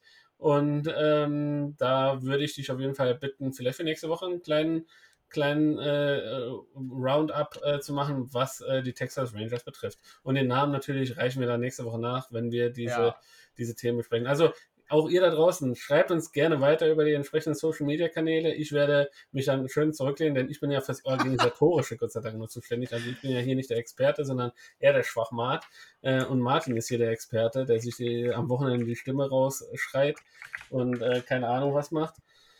Und äh, der hat dann dementsprechend auch Zeit, äh, ja, so, so ein kleines Pamphlet, kleine, kleine PowerPoint-Präsentation für euch vorzubereiten und äh, ja, die, die mit euch dann, dann zuteilen. Ansonsten, äh, ja, wurde uns auch zugetragen, dass der Easy Score von letzter Woche, wie wir schon vermutet haben, beim Spiel Mannheim, äh, äh, bei, dem, bei dem Spiel der Mannheim Tornados, hinten und vorne nicht gepasst hat. Ja, also äh, da, da ging so alles schief, was überhaupt nur schief gehen kann, so wie wir es auch vermutet haben. Ähm, also auch danke, Dankeschön für diesen Hinweis. Ähm, äh, sämtliche Insights äh, von vor Ort, ähm, die wir natürlich hier äh, aus der Entfernung nicht überprüfen können, weil wir ja äh, natürlich jetzt äh, äh, jeder, er, er, ist jetzt ein Familienvater, auch wenn er noch kein, kein Kind hat, aber er ja, hat er jetzt eine Familie gegründet zu der dessen Hochzeit ist natürlich nicht eingeladen war als sein bester Buddy, aber er ist ja jetzt auf jeden Fall schon in einem bestimmten Stadium. Ich bin jetzt Familienpapa, also tatsächlich mit Kindern schon. Und äh, dass wir natürlich nicht alle Spiele live gucken können, versteht sich ja von selbst. Wir müssen dann auch ein bisschen auf die Statistiken vertrauen, die uns da zur Verfügung gest zu, gestellt werden und äh, die wir uns dann hier zu Gemüte führen. So, das war jetzt ein bisschen noch äh, die kleine Klammer zu, äh, was, was äh, Zuschauerfragen und Bundesliga angeht. Martin, dir, ich, ich sehe schon auf deinen Lippen, du willst noch einen kleinen Nachklapp und den gebe ich dir jetzt auch noch, bevor Natürlich. wir dann letztendlich nach Amerika lieber Bevor wir, bevor wir in unser Flugzeug nach Amerika gehen, kündige ich dann schon an, dass wir dann nächste Woche, jeder, der den Podcast hört, bitte eine, Kass, äh, eine Tasse Kaffee mehr trinken soll. Denn äh, so Statistiken wie Whip, Slugging Plus und so weiter und so fort sind sogenannte Metastatistiken und äh, wie aussagekräftig die sind und wie nützlich die tatsächlich sind, das ist halt äh, etwas, da können wir nächste Woche schön drüber streiten. Ich sage euch schon mal, der Name Mike Trout wird bei dem Thema RIP, Lifetime RIP, sehr oft vorkommen und sehr oft fallen, weil er ein gutes Beispiel dafür ist. Und äh, natürlich, und äh, du hast schon gesagt, natürlich, Easy Score funktioniert nicht immer so richtig, aber wenn wir da draußen so viele Fans haben, äh, die die andere Vorschläge haben, habe ich Dinge, weil wir, wir verschlosen ein unbezahltes Volontariat bei Bald Bearded Baseball. Alles, was du tun musst, ist einfach nur am Wochenende jedes erste Bundesliga-Baseballspiel sehen und zuverlässig scoren, das auswerten und uns äh, bis Montag zur Verfügung stellen. Dann schaffen wir es tatsächlich auf äh, hundertprozentig richtige Statistiken zurückzugreifen. Nee, ich kenne Easy Score ja selber. Ich habe ähm, unsere letzte Bundesliga-Saison im, von den Saloy Hornets äh, haben wir Easy Score auch benutzt, wo ich teilweise halt auch scoren musste. Äh, und am PC und auf der App, das ist ein Krampf und ich äh, leide innerlich mit jedem, der das machen muss. Ähm, denn ich weiß jetzt nicht, ob sich das Ganze verbessert hat, aber äh, es ist nicht sehr schön damals gewesen und ich glaube, es ist heute immer noch nicht sehr schön. Was aber sehr schön ist, ist äh, wunderbare Flugzeuggeräusche, kalte Margaritas oder Cuba Libris oder David, David, gib mal einen kurzen Side-Fact. Was ist dein Lieblingsalkoholisches Mischgetränk, das nicht Cola-Bier ist? Radler. äh, nee, ähm, also tatsächlich äh, bin ich ein Long Island Iced-Fan, ja, wenn er schön gekühlt ist oder, äh, oder ein äh, äh, irgendwas äh, schön Süffiges, ein Sex on the Beach, irgendwie sowas, da kann ich wohl auch mich schön zurücklehnen und mir äh, den, den Sonnenuntergang ganz relaxed irgendwo in Florida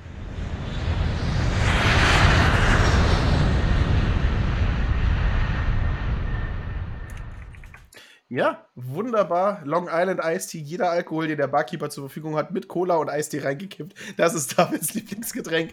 Nee, gehen wir doch dahin, wo man Baseball spielt, um richtig viel Geld zu verdienen. Gehen wir dahin, wo äh, ah, da kann ich eine schöne Überleitung machen. Hast, wir haben ja jetzt die letzten Jahre immer drüber beschwert, äh, dass so viele, also ich habe mich beschwert, du hast es gefeiert, dass so viele Home Runs geschlagen werden. Und äh, seit unserem Aufenthalt 2019 in London habe ich gesagt, die haben die Bälle gejuiced, das kann doch nicht mit echten Dingen vorgehen. Tatsächlich habe ich, ähm, ich glaube, letzte Woche schon ein Interview gelesen, ähm, wo eine amerikanische, ich glaube, es war Barstool oder, oder Nessen, ich weiß nicht mehr was, ich lese so viel von beiden, ähm, berichtet hat, dass letztes Jahr zwei verschiedene Baseball-Sorten, ne, also verschiedene Art von Bällen in Umlauf waren und man sich dieses Jahr tatsächlich für einen Ball entschieden hat, der Home Runs verringern soll. Also sie haben einen anderen Baseball mitgenommen, sie haben jetzt, sie spielen in der MLB tatsächlich mit einem präparierten Ball, der weniger weit fliegen soll, um den ganzen Home Runs entgegenzuwirken. Das habe ich gelesen findet natürlich keine offiziellen Quellen dazu oder ich habe es halt nicht weiter offizielle Quellen gesucht. Aber das äh, finde ich interessant, wenn sogar äh, Manfred sagt, dass zu viele Home Runs passieren. Wir brauchen härtere, schnellere Bälle, die weniger weit fliegen. Da scheint ja irgendwas dran zu sein. Auf jeden Fall, äh, glaube ich, ist das immer noch ein Spiel der Statistiker. Und bevor wir jetzt äh, gleich nochmal durch die Ligen durchgehen, würde ich halt gerne mit dir so ein paar äh, ja, Top-Themen äh, quasi abarbeiten. Wir sind ja schon relativ weit fortgeschritten in der Zeit und ähm, wie wir ja schon gesagt haben, so richtig aussagekräftig sind ja die Statistiken, also die tabellarische Situation immer noch nicht, weil sich halt immer relativ viel noch verändert und äh, wir noch relativ am Anfang der Saison sind. Also worüber wir auf jeden Fall jetzt sprechen müssen, ist äh, Trevor Bauer, ja, äh, äh, tatsächlich jetzt gesperrt worden. Also er hat jetzt nochmal Einspruch eingelegt für unfassbare 324 äh, Spiele. Ähm, wurde er jetzt gesperrt, also zwei Jahre komplett äh, raus, äh, ohne Bezahlung. Ähm, so eine Strafe gab es in der MLB noch nie. Ähm, Hintergrund ist, dass man äh, ja wegen äh, sexueller Gewalt, äh, die ihm nachgesagt wird, äh, ihn er somit gegen den Verhaltenskodex der MLB verstoßen hat und dementsprechend ähm, ja da aus dem aus dem Kader geschmissen wurde oder aus dem aus dem Spiel aus dem Spielreservoir gestrichen wurde und äh, erstmal keine Einsatzzeiten haben kann. Ähm, unabhängig mal davon, ähm, auch wenn man das nicht komplett losgelöst irgendwie betrachten kann, äh, was er privat macht oder was er gemacht hat, ähm, äh, so wie ich jetzt äh, die Sachlage noch weiß, ist, ist er auch da äh, noch nicht, äh, äh, noch nicht ähm, komplett verurteilt worden und ähm, dementsprechend ja, ist es ist es halt schon ein bisschen strange, dass man, äh, obwohl einer jetzt noch nicht verurteilt wurde, so eine äh, in Baseball noch nie dagewesene Strafe ausspricht, Martin. Ja, ähm, es ist ein interessanter Fall. Ähm, wir können es nicht losgelöst von den, von den Vorwürfen bringen. Ähm, was man sagen kann, ist, dass Trevor Bauer noch nicht verurteilt wurde. Ähm, Im ersten Fall hat die Sta Staatsanwaltschaft nicht mal Anklage wirklich erhoben. In den anderen drei Fällen wartet man noch. Also es ist, ist, ist nicht verurteilt. Ähm, drei, zwei Jahre Pause, er hat einen, also jetzt zwei Jahre Sperre, er hat einen Dreijahresvertrag bei den Dodgers äh, unterschrieben, der geht nicht rückwirkend, also verliert er 60 Millionen ähm, an Geld, das ihn sozusagen durch die, die, die, Flü äh, durch die Finger äh, rennt und er halt selber äh, beteuert halt seine Unschuld. Und du hast halt jetzt auf der einen Seite vier Damen, die ganz schwere Vorwürfe gegen diesen Mann erheben und auf der anderen Seite hast du halt einen Mann, der sagt, er war es nicht. Ähm, da ist auch schwer, es ist halt einfach schwer. Er ist ein großartiger Pitcher. Äh, aus den Jahren 2019 und 2020 kennt man ihn halt auch ein bisschen als, als lustigen Menschen, als Social Media Menschen, als Person, die halt darüber halt auch mit seinem YouTube-Kanal ein bisschen Spaß in die MLB gebracht hat, habe ich immer das Gefühl. Ähm, ich kenne auch einige Leute, die sagen, dass es ihr Lieblingspitcher gewesen war. Ähm, genau aus diesen Gründen. Und es ist halt schwer, ne? wenn es wenn's, wenn's tatsächlich diese Fälle gibt, wenn er es tatsächlich getan hat, dann ähm, ist es ja, das aber, Ende aber, seiner. Aber was, Ja. was mich halt an der ganzen Sachlage so wirklich stört, ne? also äh, auch in diesen Fällen ist die MLB mal wieder konsequent inkonsequent. Ja? Also wir, wir haben hier äh, nachgewiesen äh, Betrug, ja, um, um auch nochmal das alte Thema äh, Cheese Throws äh, aufzu, aufzuwärmen. ja? Der ist gut, den habe ich noch nie gehört. ähm, da, da, dass man einfach sagt, hey, es, Leute wurden nachweislich des Betruges überführt.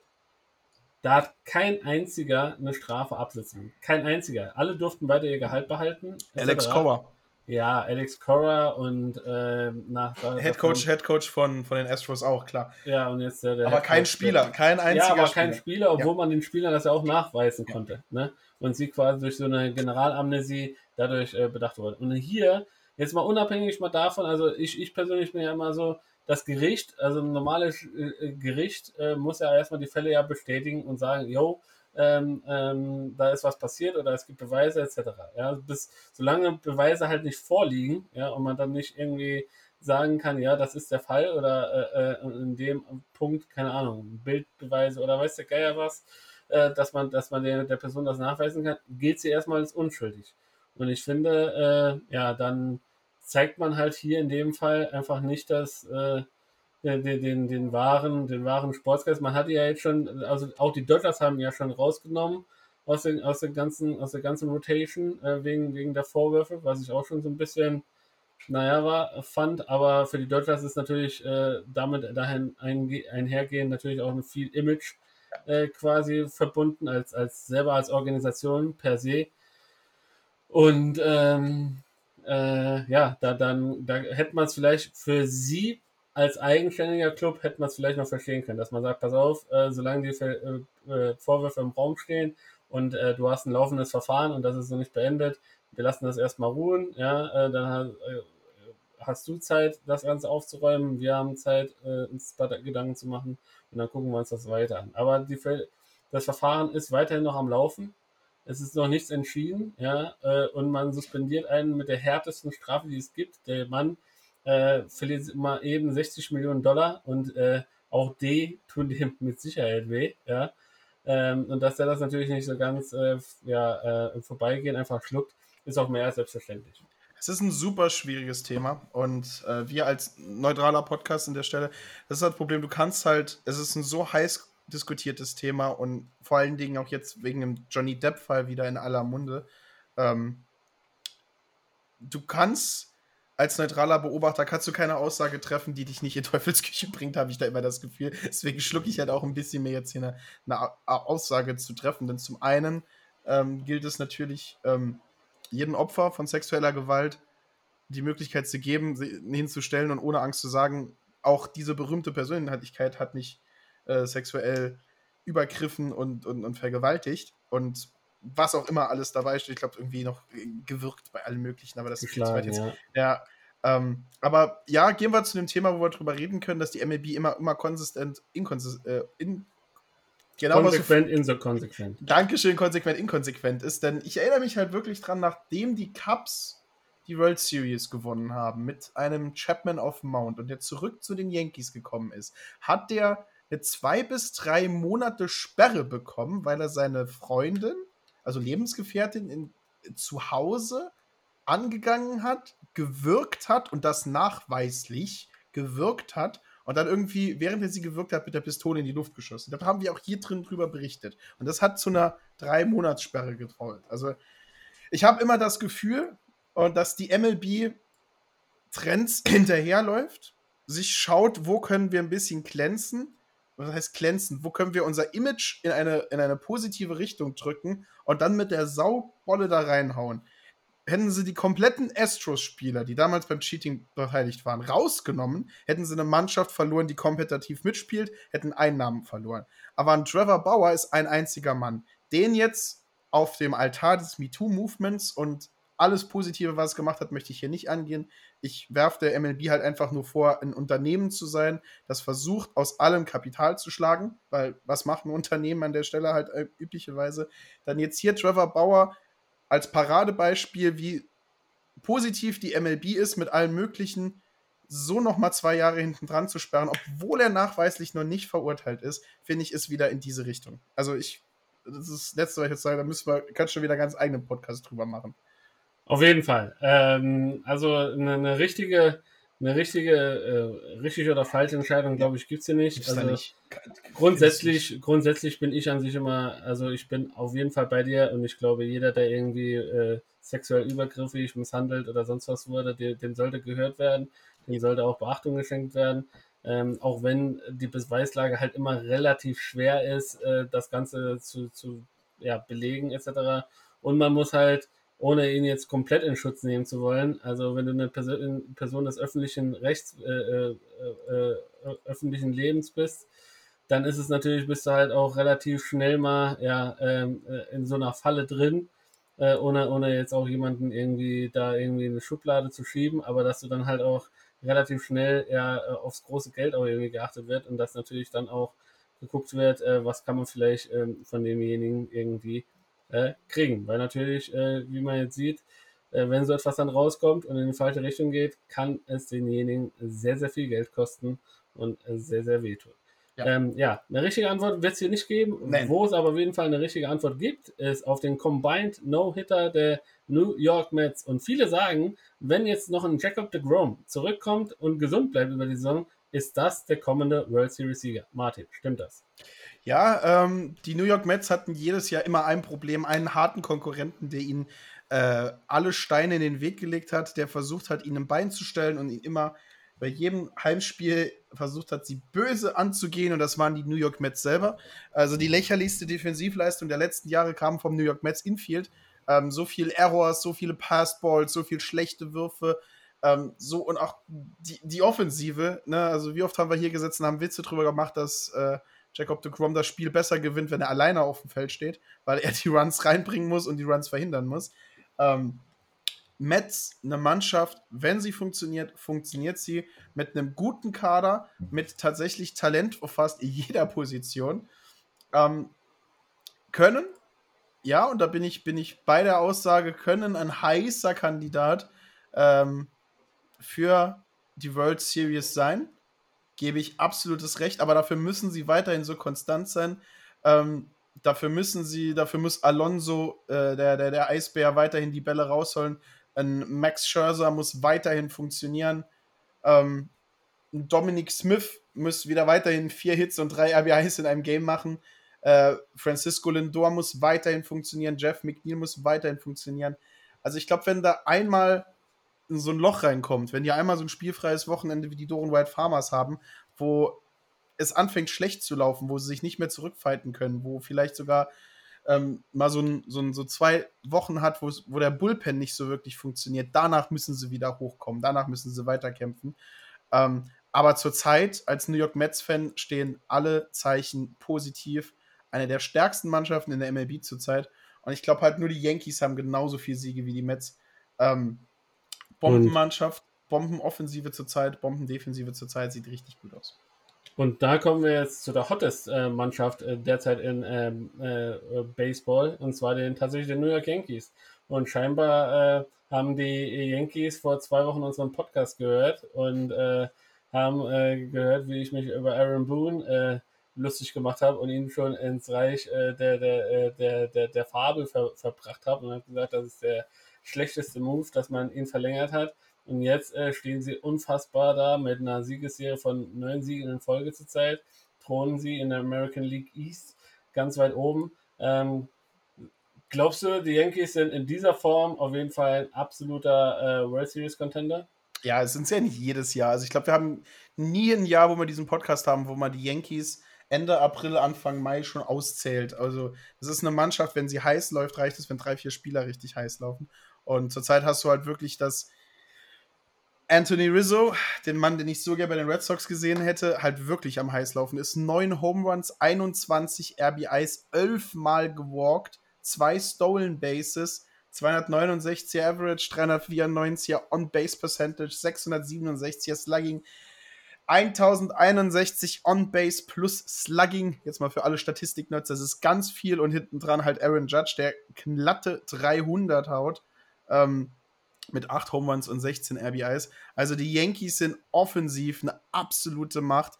Und dazu kommt halt noch, äh, dass du ein sehr, sehr starkes Pitching hinten dran hast. Ähm, du hast Nestor Cortez mit einem Sieg, ich gehe mal die richtigen Sachen, du hast Miguel Castro mit einem Sieg, du hast Garrett Cole, der zurückgekommen ist äh, und, und, anfängt gut, da sind die Strikeouts, genau. Nestor Cortez mit 28 Strikeouts, Garrett Cole mit 27 Strikeouts, Luis Severino mit 23 Strikeouts und halt vor allen Dingen so junge Leute wie Michael King, der ähm, an seinem mit, mit 26 Jahren New King of the Bronx genannt wird, Spitz, äh, hat ganze 22 Strikeouts in seinen beiden Siegen. Der junge Mann hat eine 0.61er ERA äh, sieben Spiele hinter sich, ein Save noch genommen. Also richtig, richtig, richtig starker Reliever an der Stelle. 14,2 Innings gepitcht und 22 Strikeouts gesammelt. Also das sind fast zwei Strikeouts pro Inning, wo er auf dem Feld war. Also da haben sie einen sehr starken Mann, der auch mal, wenn, wenn ähm, Chapman einen schlechten Tag oder sonst irgendwas hat, äh, aus dem Bullpen kommen kann, das Spiel halt auch zumachen kann. Michael King äh, mit seinen 26 Jahren auf besten Weg, sich in, äh, in, in Reihen wie Rivera und Chapman einzureihen, als äh, die nächste gefährliche Closing Position ähm, von, von den Yankees, der nächste Top-Closer zu werden. Und das halt vor allen Dingen in, in seiner 2022er Karriere neu ist. Und das Schlimme ist, der Mann kommt aus dem Boston College. Den hätten wir auch gerne hier bei uns. Also Und? Yankees, Yankees von, von, von oben bis unten offensiv immer noch eine richtig starke Mannschaft. Defensivstatistiken sehe ich halt immer wieder die Probleme. Also das Yankee Outfield ist nicht die beste Defensivbank. Ähm, wenn Rizzo nicht dabei ist, Bälle wie ein Schaufelbagger aus dem Dreck rauszuheben, passieren da auch mehr Errors, was die Defensive angeht. Ähm, ja, da denke ich halt tatsächlich, ähm, da ist halt noch ein bisschen athletisch gesehen äh, Punkt nach oben. Also niemand hat mehr als vier, als drei Stolen Bases. Da kann man tatsächlich halt noch hoffen, dass vielleicht da ein bisschen mehr Energie reinkommt, ein bisschen mehr athletisches, athletisches Tun der Yankees. Aber ähm, offensiv halt immer eine Top-Mannschaft, wenn die Defensive und vor allem das Pitching hält. Ebenfalls Kandidat ähm, für, für die World Series. Und wenn beide Mannschaften so bleiben, können wir vielleicht tatsächlich The Battle of New York ähm, erleben. Ja. Die Mets gegen die Yankees, das wäre halt auch gut für die CO2-Statistik der MLB. Ja, CO2-Statistik, jetzt hast du mir durch deinen ewig langen Monolog über die Yankees, ich habe an sich gedacht, du sagst, ja, Yankees sind gut und dann damit ist das Thema jetzt abgehakt für dich, aber scheinbar hast du doch eine sehr, sehr hohe Empathie für die New York Yankees, muss ich Ja. dir tatsächlich so ein bisschen zugestehen. Und von starken, starken Männern, weil davon hast du die ganze Zeit geredet und ich wollte es aufgreifen und ich wollte es aufgreifen und dann machst du hier mit CO2-Statistiken, machst du mir den einfach den Übergang zu, denn ich wollte von starken Männern zu einer starken Frau überleiten und zwar Casey Whitmore. Sagt dir der Name was? Casey Whitmore, ist das nicht äh, bestimmt ein Coach von irgendjemandem? Nein, es ist keine Coach. Das ist die erste Frau, die in der Atlantic League eingesetzt wurde als Spielerin. Ja, Oh, äh, und sie hat jetzt damit Geschichte geschrieben. Und zwar äh, hat sie gestartet äh, für die Staten Island Ferry Hawks gegen die äh, Gastonia Honey Hunters äh, aus Gastonia in North Carolina. Und ähm, ja, sie war in der Starting Lineup äh, in der Atlantic League, spielte im Left Field und hat als Neunte äh, geschlagen, ähm, war dann 0 für 2 mit einem Strikeout und hat einen Hit by Pitch kassiert. Ja, ob da irgendeiner vielleicht noch mal ein bisschen Mind Games being playing right now, wenn ich MLB der Show ein bisschen äh, zitieren darf, äh, äh, spielen wollte. Auf jeden Fall wurde sie dann quasi ersetzt ähm, äh, durch einen Pinch-Hitter ähm, und ja, sie hat eine Geschichte geschrieben, also mal ein bisschen was abseits äh, von der MLB auch, ähm, dass sie in der Atlantic League die äh, ja unter der unter der MLB mehr oder weniger äh, stattfindet, äh, äh, tatsächlich daran teilgenommen hat und äh, im Spiel eingesetzt wurde. Also auch sehr beachtlich. Kannst du dir irgendwie vorstellen, und äh, da bitte ich dich um eine relativ äh, äh, knappe Antwort, äh, angesichts der Zeit, die wir schon sind, äh, kannst du dir vorstellen, dass es irgendwann mal tatsächlich eine Frau in der MLB gibt? ja. Okay, das war sehr knapp, aber äh, so Ja, ein nee, kann ich mir vor-. Kann ich mir, kann ich mir vorstellen. Ähm, ich glaube, Frauen, die in, in durch andere Techniken, Frauen, die durch Einsetzen ihres Körperbaus in einem Sport andere Akzente setzen können, wie im Baseball, wo es ja im Gegensatz zum Fußball, im Gegensatz zum Basketball oder Football nicht direkt auf Kontaktsport aus ist, wo der weibliche Körper biologisch und einfach dem männlichen Körper unterlegen ist, weil andere Verteilung, anderer Knochenbau, mehr Muskelmasse im oberen Plan, jappa, jappa, jappa. Im Baseball könnte ich mir tatsächlich vorstellen, dass da Frauen die Möglichkeit haben, an Positionen zu spielen oder eine Möglichkeit haben, durch anderes äh, ähm, Umgehen mit dem Ball ähm, Leistung zu bringen. Ich habe mir schon öfter mal so, so YouTube-Videos äh, Softball, College Softball gegen College Baseball-Spieler im Softball und Baseball angesehen. Also ähm, das sieht halt, natürlich in ihrer jeweiligen Disziplin sehen sie halt stärker aus, aber halt vor allen Dingen die Damen im Softball, auch was das Pitching angeht, äh, mit dieser seltsamen Kreisbewegung, äh, bringen Geschwindigkeiten zutage und bringen Bewegung mit dem Ball. Dass, dass, dass du das umsetzen kannst im Baseball ist hundertprozentig und vor allen Dingen halt so eine Pitcher-Position, vielleicht nicht als, als Starting-Pitcher oder als, als 102 Meilen werfender Closer, aber vielleicht für so einen Stuffwerfer, für jemanden, der Nasty Shit wirft, Knuckleballerin oder so irgendwas. Das könnte ich mir durchaus vorstellen, dass da die Möglichkeit existieren würde. War jetzt doch wieder ein bisschen länger, David, aber ich entschuldige. Das, das hat auf jeden Fall gepasst. Und äh, ja, es bleibt auf jeden Fall spannend. Äh, auf jeden Fall, die gute Kelsey Whitmore äh, hat äh, jetzt äh, so ein bisschen die Tür, einen Spalt aufgemacht. Und ja, bevor wir jetzt gleich den Abbinder machen, ähm, würde ich sagen, gehen wir noch einmal durch die Ligen durch. Äh, ich würde sagen, wir lassen es uns doch äh, so machen wie letzte Woche. Oder möchtest du diese Woche mit der American League anfangen, Martin? Mir ist das recht. Ich mag alle Ligen. Dann nehme ich mir die American League dieses Mal. Dann drehen wir das Ganze dumm. Äh, dumm, drehen wir das Ganze um. Ach, es ist schon spät. New York Yankees, 16 Siege, 6 Niederlagen, stehen ganz weit oben. Äh, treffen zurzeit mit den Toronto Blue Jays aufeinander. Also vielleicht haben wir 16 zu 7 in dem heutigen Abend. Die Toronto Blue Jays 15 zu 8 auf dem zweiten Platz, Tampa Bay 12 zu 10 auf dem dritten Platz. Unsere Red Sox sehr weit abgeschlagen mit 9 zu 14, strugglen zurzeit hart gegen die Baltimore Orioles, die tatsächlich, wenn sie heute Abend den Sieg einfahren, ähm, gegen Minnesota, Boston tatsächlich äh, gefährlich werden kann. American League Central, Minnesota 13 zu 9. Unsere Twins, äh, seit wir einen Podcast drüber gemacht haben, dass sie ein bisschen nach vorne kommen sollen, hat das Bomb Squad sich tatsächlich dazu entschieden, wieder nach vorne zu kommen. Hat 9 zu 1 in den letzten 10 Spielen. Cleveland 10 zu 12 hinten dran, die White Sox 8 zu 13, Kansas City Royals 7 zu 13 und die Detroit Tigers. Wir haben sie gelobt und sie sind wieder abgestürzt, 7 zu 14. Wir sollten aufhören, äh, irgendwas über die American League Central zu sagen, denn sie fangen dann immer an, alles sich komplett umzudrehen. Und American League West tatsächlich die LA Angels mit 15 Siegen und 8 Niederlagen auf dem Kurs, äh, Mike Trout irgendwann mal eine Postseason zu zeigen. Ich glaube, letztendlich haben sie genug Star Power und genug Energie, um es das zu schaffen. Seattle Mariners 12 zu 10, Houston Astros ausgeglichen 11 zu 11. Unsere Lieblingsmannschaft im Herzen beider aller Fans, äh, Moneyball Oakland Ace, 10 Siege, 12 Niederlagen. Und äh, das Referatthema für nächste Woche, die Texas Rangers mit 8 Siegen und 14 Niederlagen, ein bisschen abgeschlagen. Ob das am neuen Stadion liegt, erfahrt ihr morgen. Ja, und dann kommen wir zur National League East und da äh, thronen tatsächlich äh, die andere Mannschaft aus New York, die New York Mets, äh, auf dem ersten Platz mit 16 Siegen, 7 Niederlagen ähm, und äh, vor den, vor den Miami äh, Dolphins hätte ich schon fast gesagt. Miami Marlins sind es aber. 12 Siege, 9 Niederlagen. Etwas überraschend muss man sagen, dass die Miami Marlins sich da zu diesem Zeitpunkt oben finden. Ähm, denn äh, sie äh, vor Mannschaften wie den Philadelphia Phillies mit 11 äh, Siegen und 12 Niederlagen und sogar dem World, amtierenden World Series Sieger, den Atlanta Braves mit 10 Siegen und 13 Niederlagen und äh, eine Mannschaft auf dem letzten Platz, die Washington Nationals, immer noch irgendwie im World Series Blues festgehangen mit 8 Siegen und äh, 16 Niederlagen. Ich brauche unbedingt abends eine Brille, wenn ich hier mit dir den Podcast mache, stelle ich gerade wieder fest. ähm, Gehen wir zur National League Central, äh, schon immer das Irrhaus äh, der, der MLB gewesen und jetzt, äh, ich meine mich, letzte Woche waren die Milwaukee Brewers weiter unten, sie sind jetzt wieder ganz oben mit 15 Siegen und 8 Niederlagen vor den St. Louis Cardinals mit 12 Siegen und 9 Niederlagen und wenn ich St. Louis Cardinals äh, äh, spreche, kommt mir direkt Albert Pujols in, ins Gedächtnis und wenn ich Albert Pujols äh, spreche und vorhin an Casey Withmore denke, und äh, Softball-Pitcherin. Da gab es auch mal hier beim äh, All-Star-Game äh, auch so eine Fun-Veranstaltung, wo der gute Albert Puholz von der von der Softballerin da äh, gnadenlos ausgestrikt wurde. Also auch diese Hitting-Maschinen äh, damals schon und jetzt immer noch, ähm, ja, kann gegen Damen durchaus mal alt aussehen.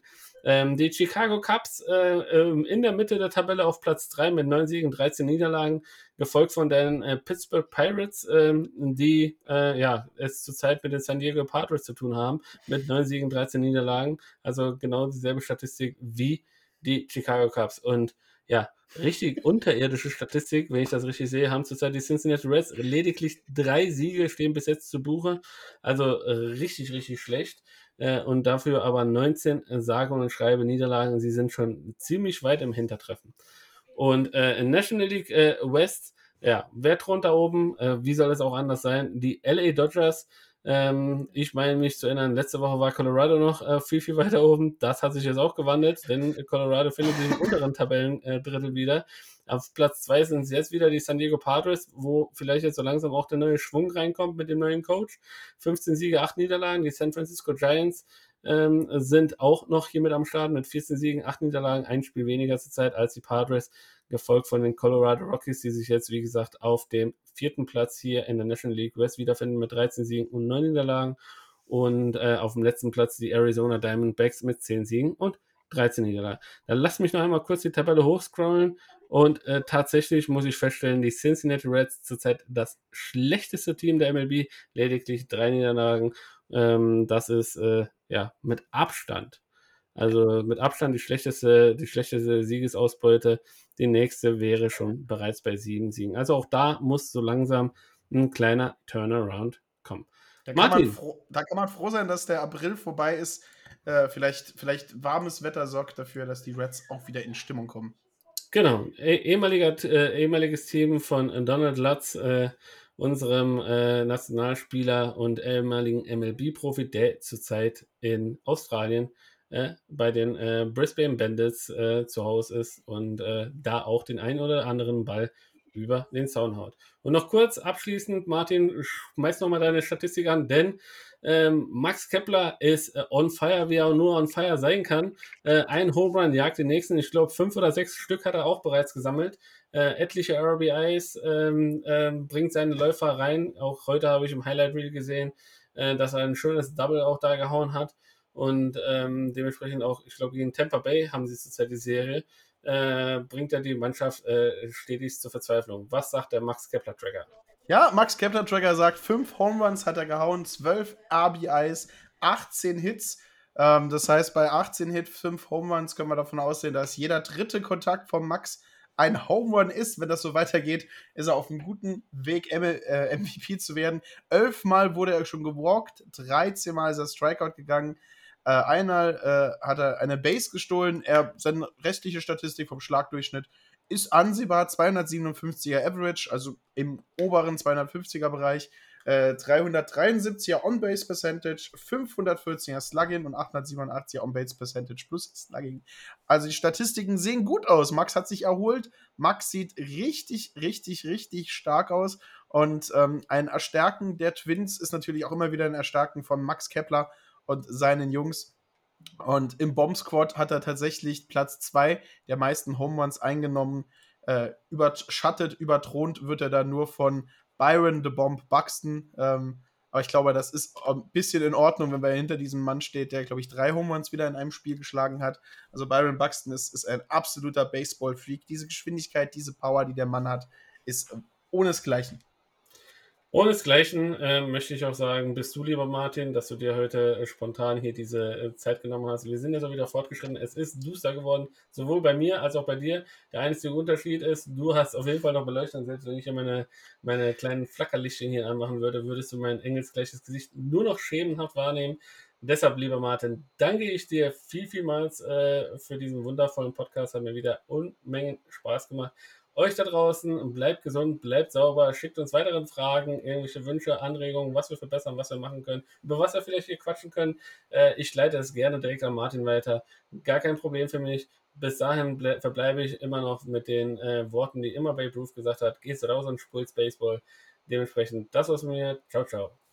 Ja, ich äh, greife hier auf. Wenn ihr irgendwas sagt, dann werden wir das natürlich umsetzen. Und David, du hast mir letzte Woche was gesagt. Und auch wenn die Zeit ein wenig vorangeschritten ist, war ich so ein Streber, der den äh, Lehrer daran erinnert hat, dass wir Hausaufgaben hatten. Und ich hatte Hausaufgaben und ich sollte mal wieder etwas Lustiges auspacken. Und äh, ich habe jetzt keine großartige Geschichte gefunden, weil ich gedacht habe, dass der Podcast ein bisschen länger wird mit den ganzen Sachen, die passiert sind. Ich habe einen alten Bekannten ausgepackt äh, Roop Waddle, über den Mann haben wir schon mal gesprochen. Das ist der Spieler, der während einem laufenden Spiel das Spielfeld verlassen hat, um einem Feuerwehrtruck hinterherzulaufen. Und ich habe mir tatsächlich äh, am Sonntag ein bisschen Zeit rausgenommen und äh, abends was über seine illustre Karriere äh, gelesen. Und ich möchte euch gerne zwei, drei kleine Ticks oder äh, kleine Ergebenheiten aus dem Leben des Roop Waddle hervorbringen. So hat er nämlich eines Abends ist er bei seinem Manager Conny Mack an der Tür erschienen, sturzbesoffen und hat dem Manager ein Sandwich aus Lümberger Käse und äh, vergammelten Zwiebeln angeboten. Er war ungern gesehen von den Umpiren, denn die mussten öfter das Spiel unterbrechen, weil sich Rube Waddle entschieden hat, ach ja, der Hund da hinten in den Zuschauerrängen, der sieht so süß aus, den möchte ich doch unbedingt mal streicheln er hat einmal ein MLB-Profispiel verpasst, weil er sich vor dem Spiel dazu entschieden hat, dass es doch besser ist, mit ein paar Kindern auf der Straße mit Murmeln zu spielen. Und er ist ein Profispieler, der sein Gehalt nur für, wie sagt man das im Deutschen so schön, er hat nicht richtigen Lohn ausgezahlt bekommen, so wie du und ich. Er hat sein Geld bekommen, wenn er was kaufen wollte, weil er sonst alles in Schnaps investiert hätte. Also hat er Taschengeld gekriegt. Er hat so sein Taschengeld bekommen. Ne? Er musste zum Coach gehen und sagen, Coach, ich brauche neue Schuhe. Keine Ahnung, was man sich. Wann hat der Mann gelebt? Äh, 1976 geboren, 1940 gestorben. Also schon in den frühen Tagen des Baseballs ein Charakter gewesen. Also Rube Waddle. 1876 geboren. Ah ja, 1876, genau. Und 1940 gestorben. Ähm, ein Charakter des frühen Baseballs. Also, wenn, wenn ihr euch mal was drüber lesen wollt, Rube Waddle ist immer ein, ein Lacher gut. Und ich hoffe, damit habe ich euch allen die Zeit ein wenig erhellt. David, äh, erhellen kann ich dir deinen Raum leider nicht mehr. Ich kann mich nur bei dir bedanken für die wunderbaren fast zwei Stunden äh, über Baseball reden, nachdem ich gestern sechs Stunden Baseball kommentiert habe, die auch zwei Stunden drüber zu reden. Dieser Sport ist wunderschön. Dieser Sport ist der Grund, äh, warum wir das hier alles machen. Und unsere Fans da draußen sind die besten Fans der Welt. Deswegen wünsche ich dir, unseren Fans und ganz Baseball Deutschland und Baseball Erde eine wunderbare Woche und schaltet nächste Woche wieder ein, wenn es heißt Bald Bearded Baseball Strike in dein Ohr. Ciao. Ciao, ciao. And Harper to center. Way back. Way back. CU.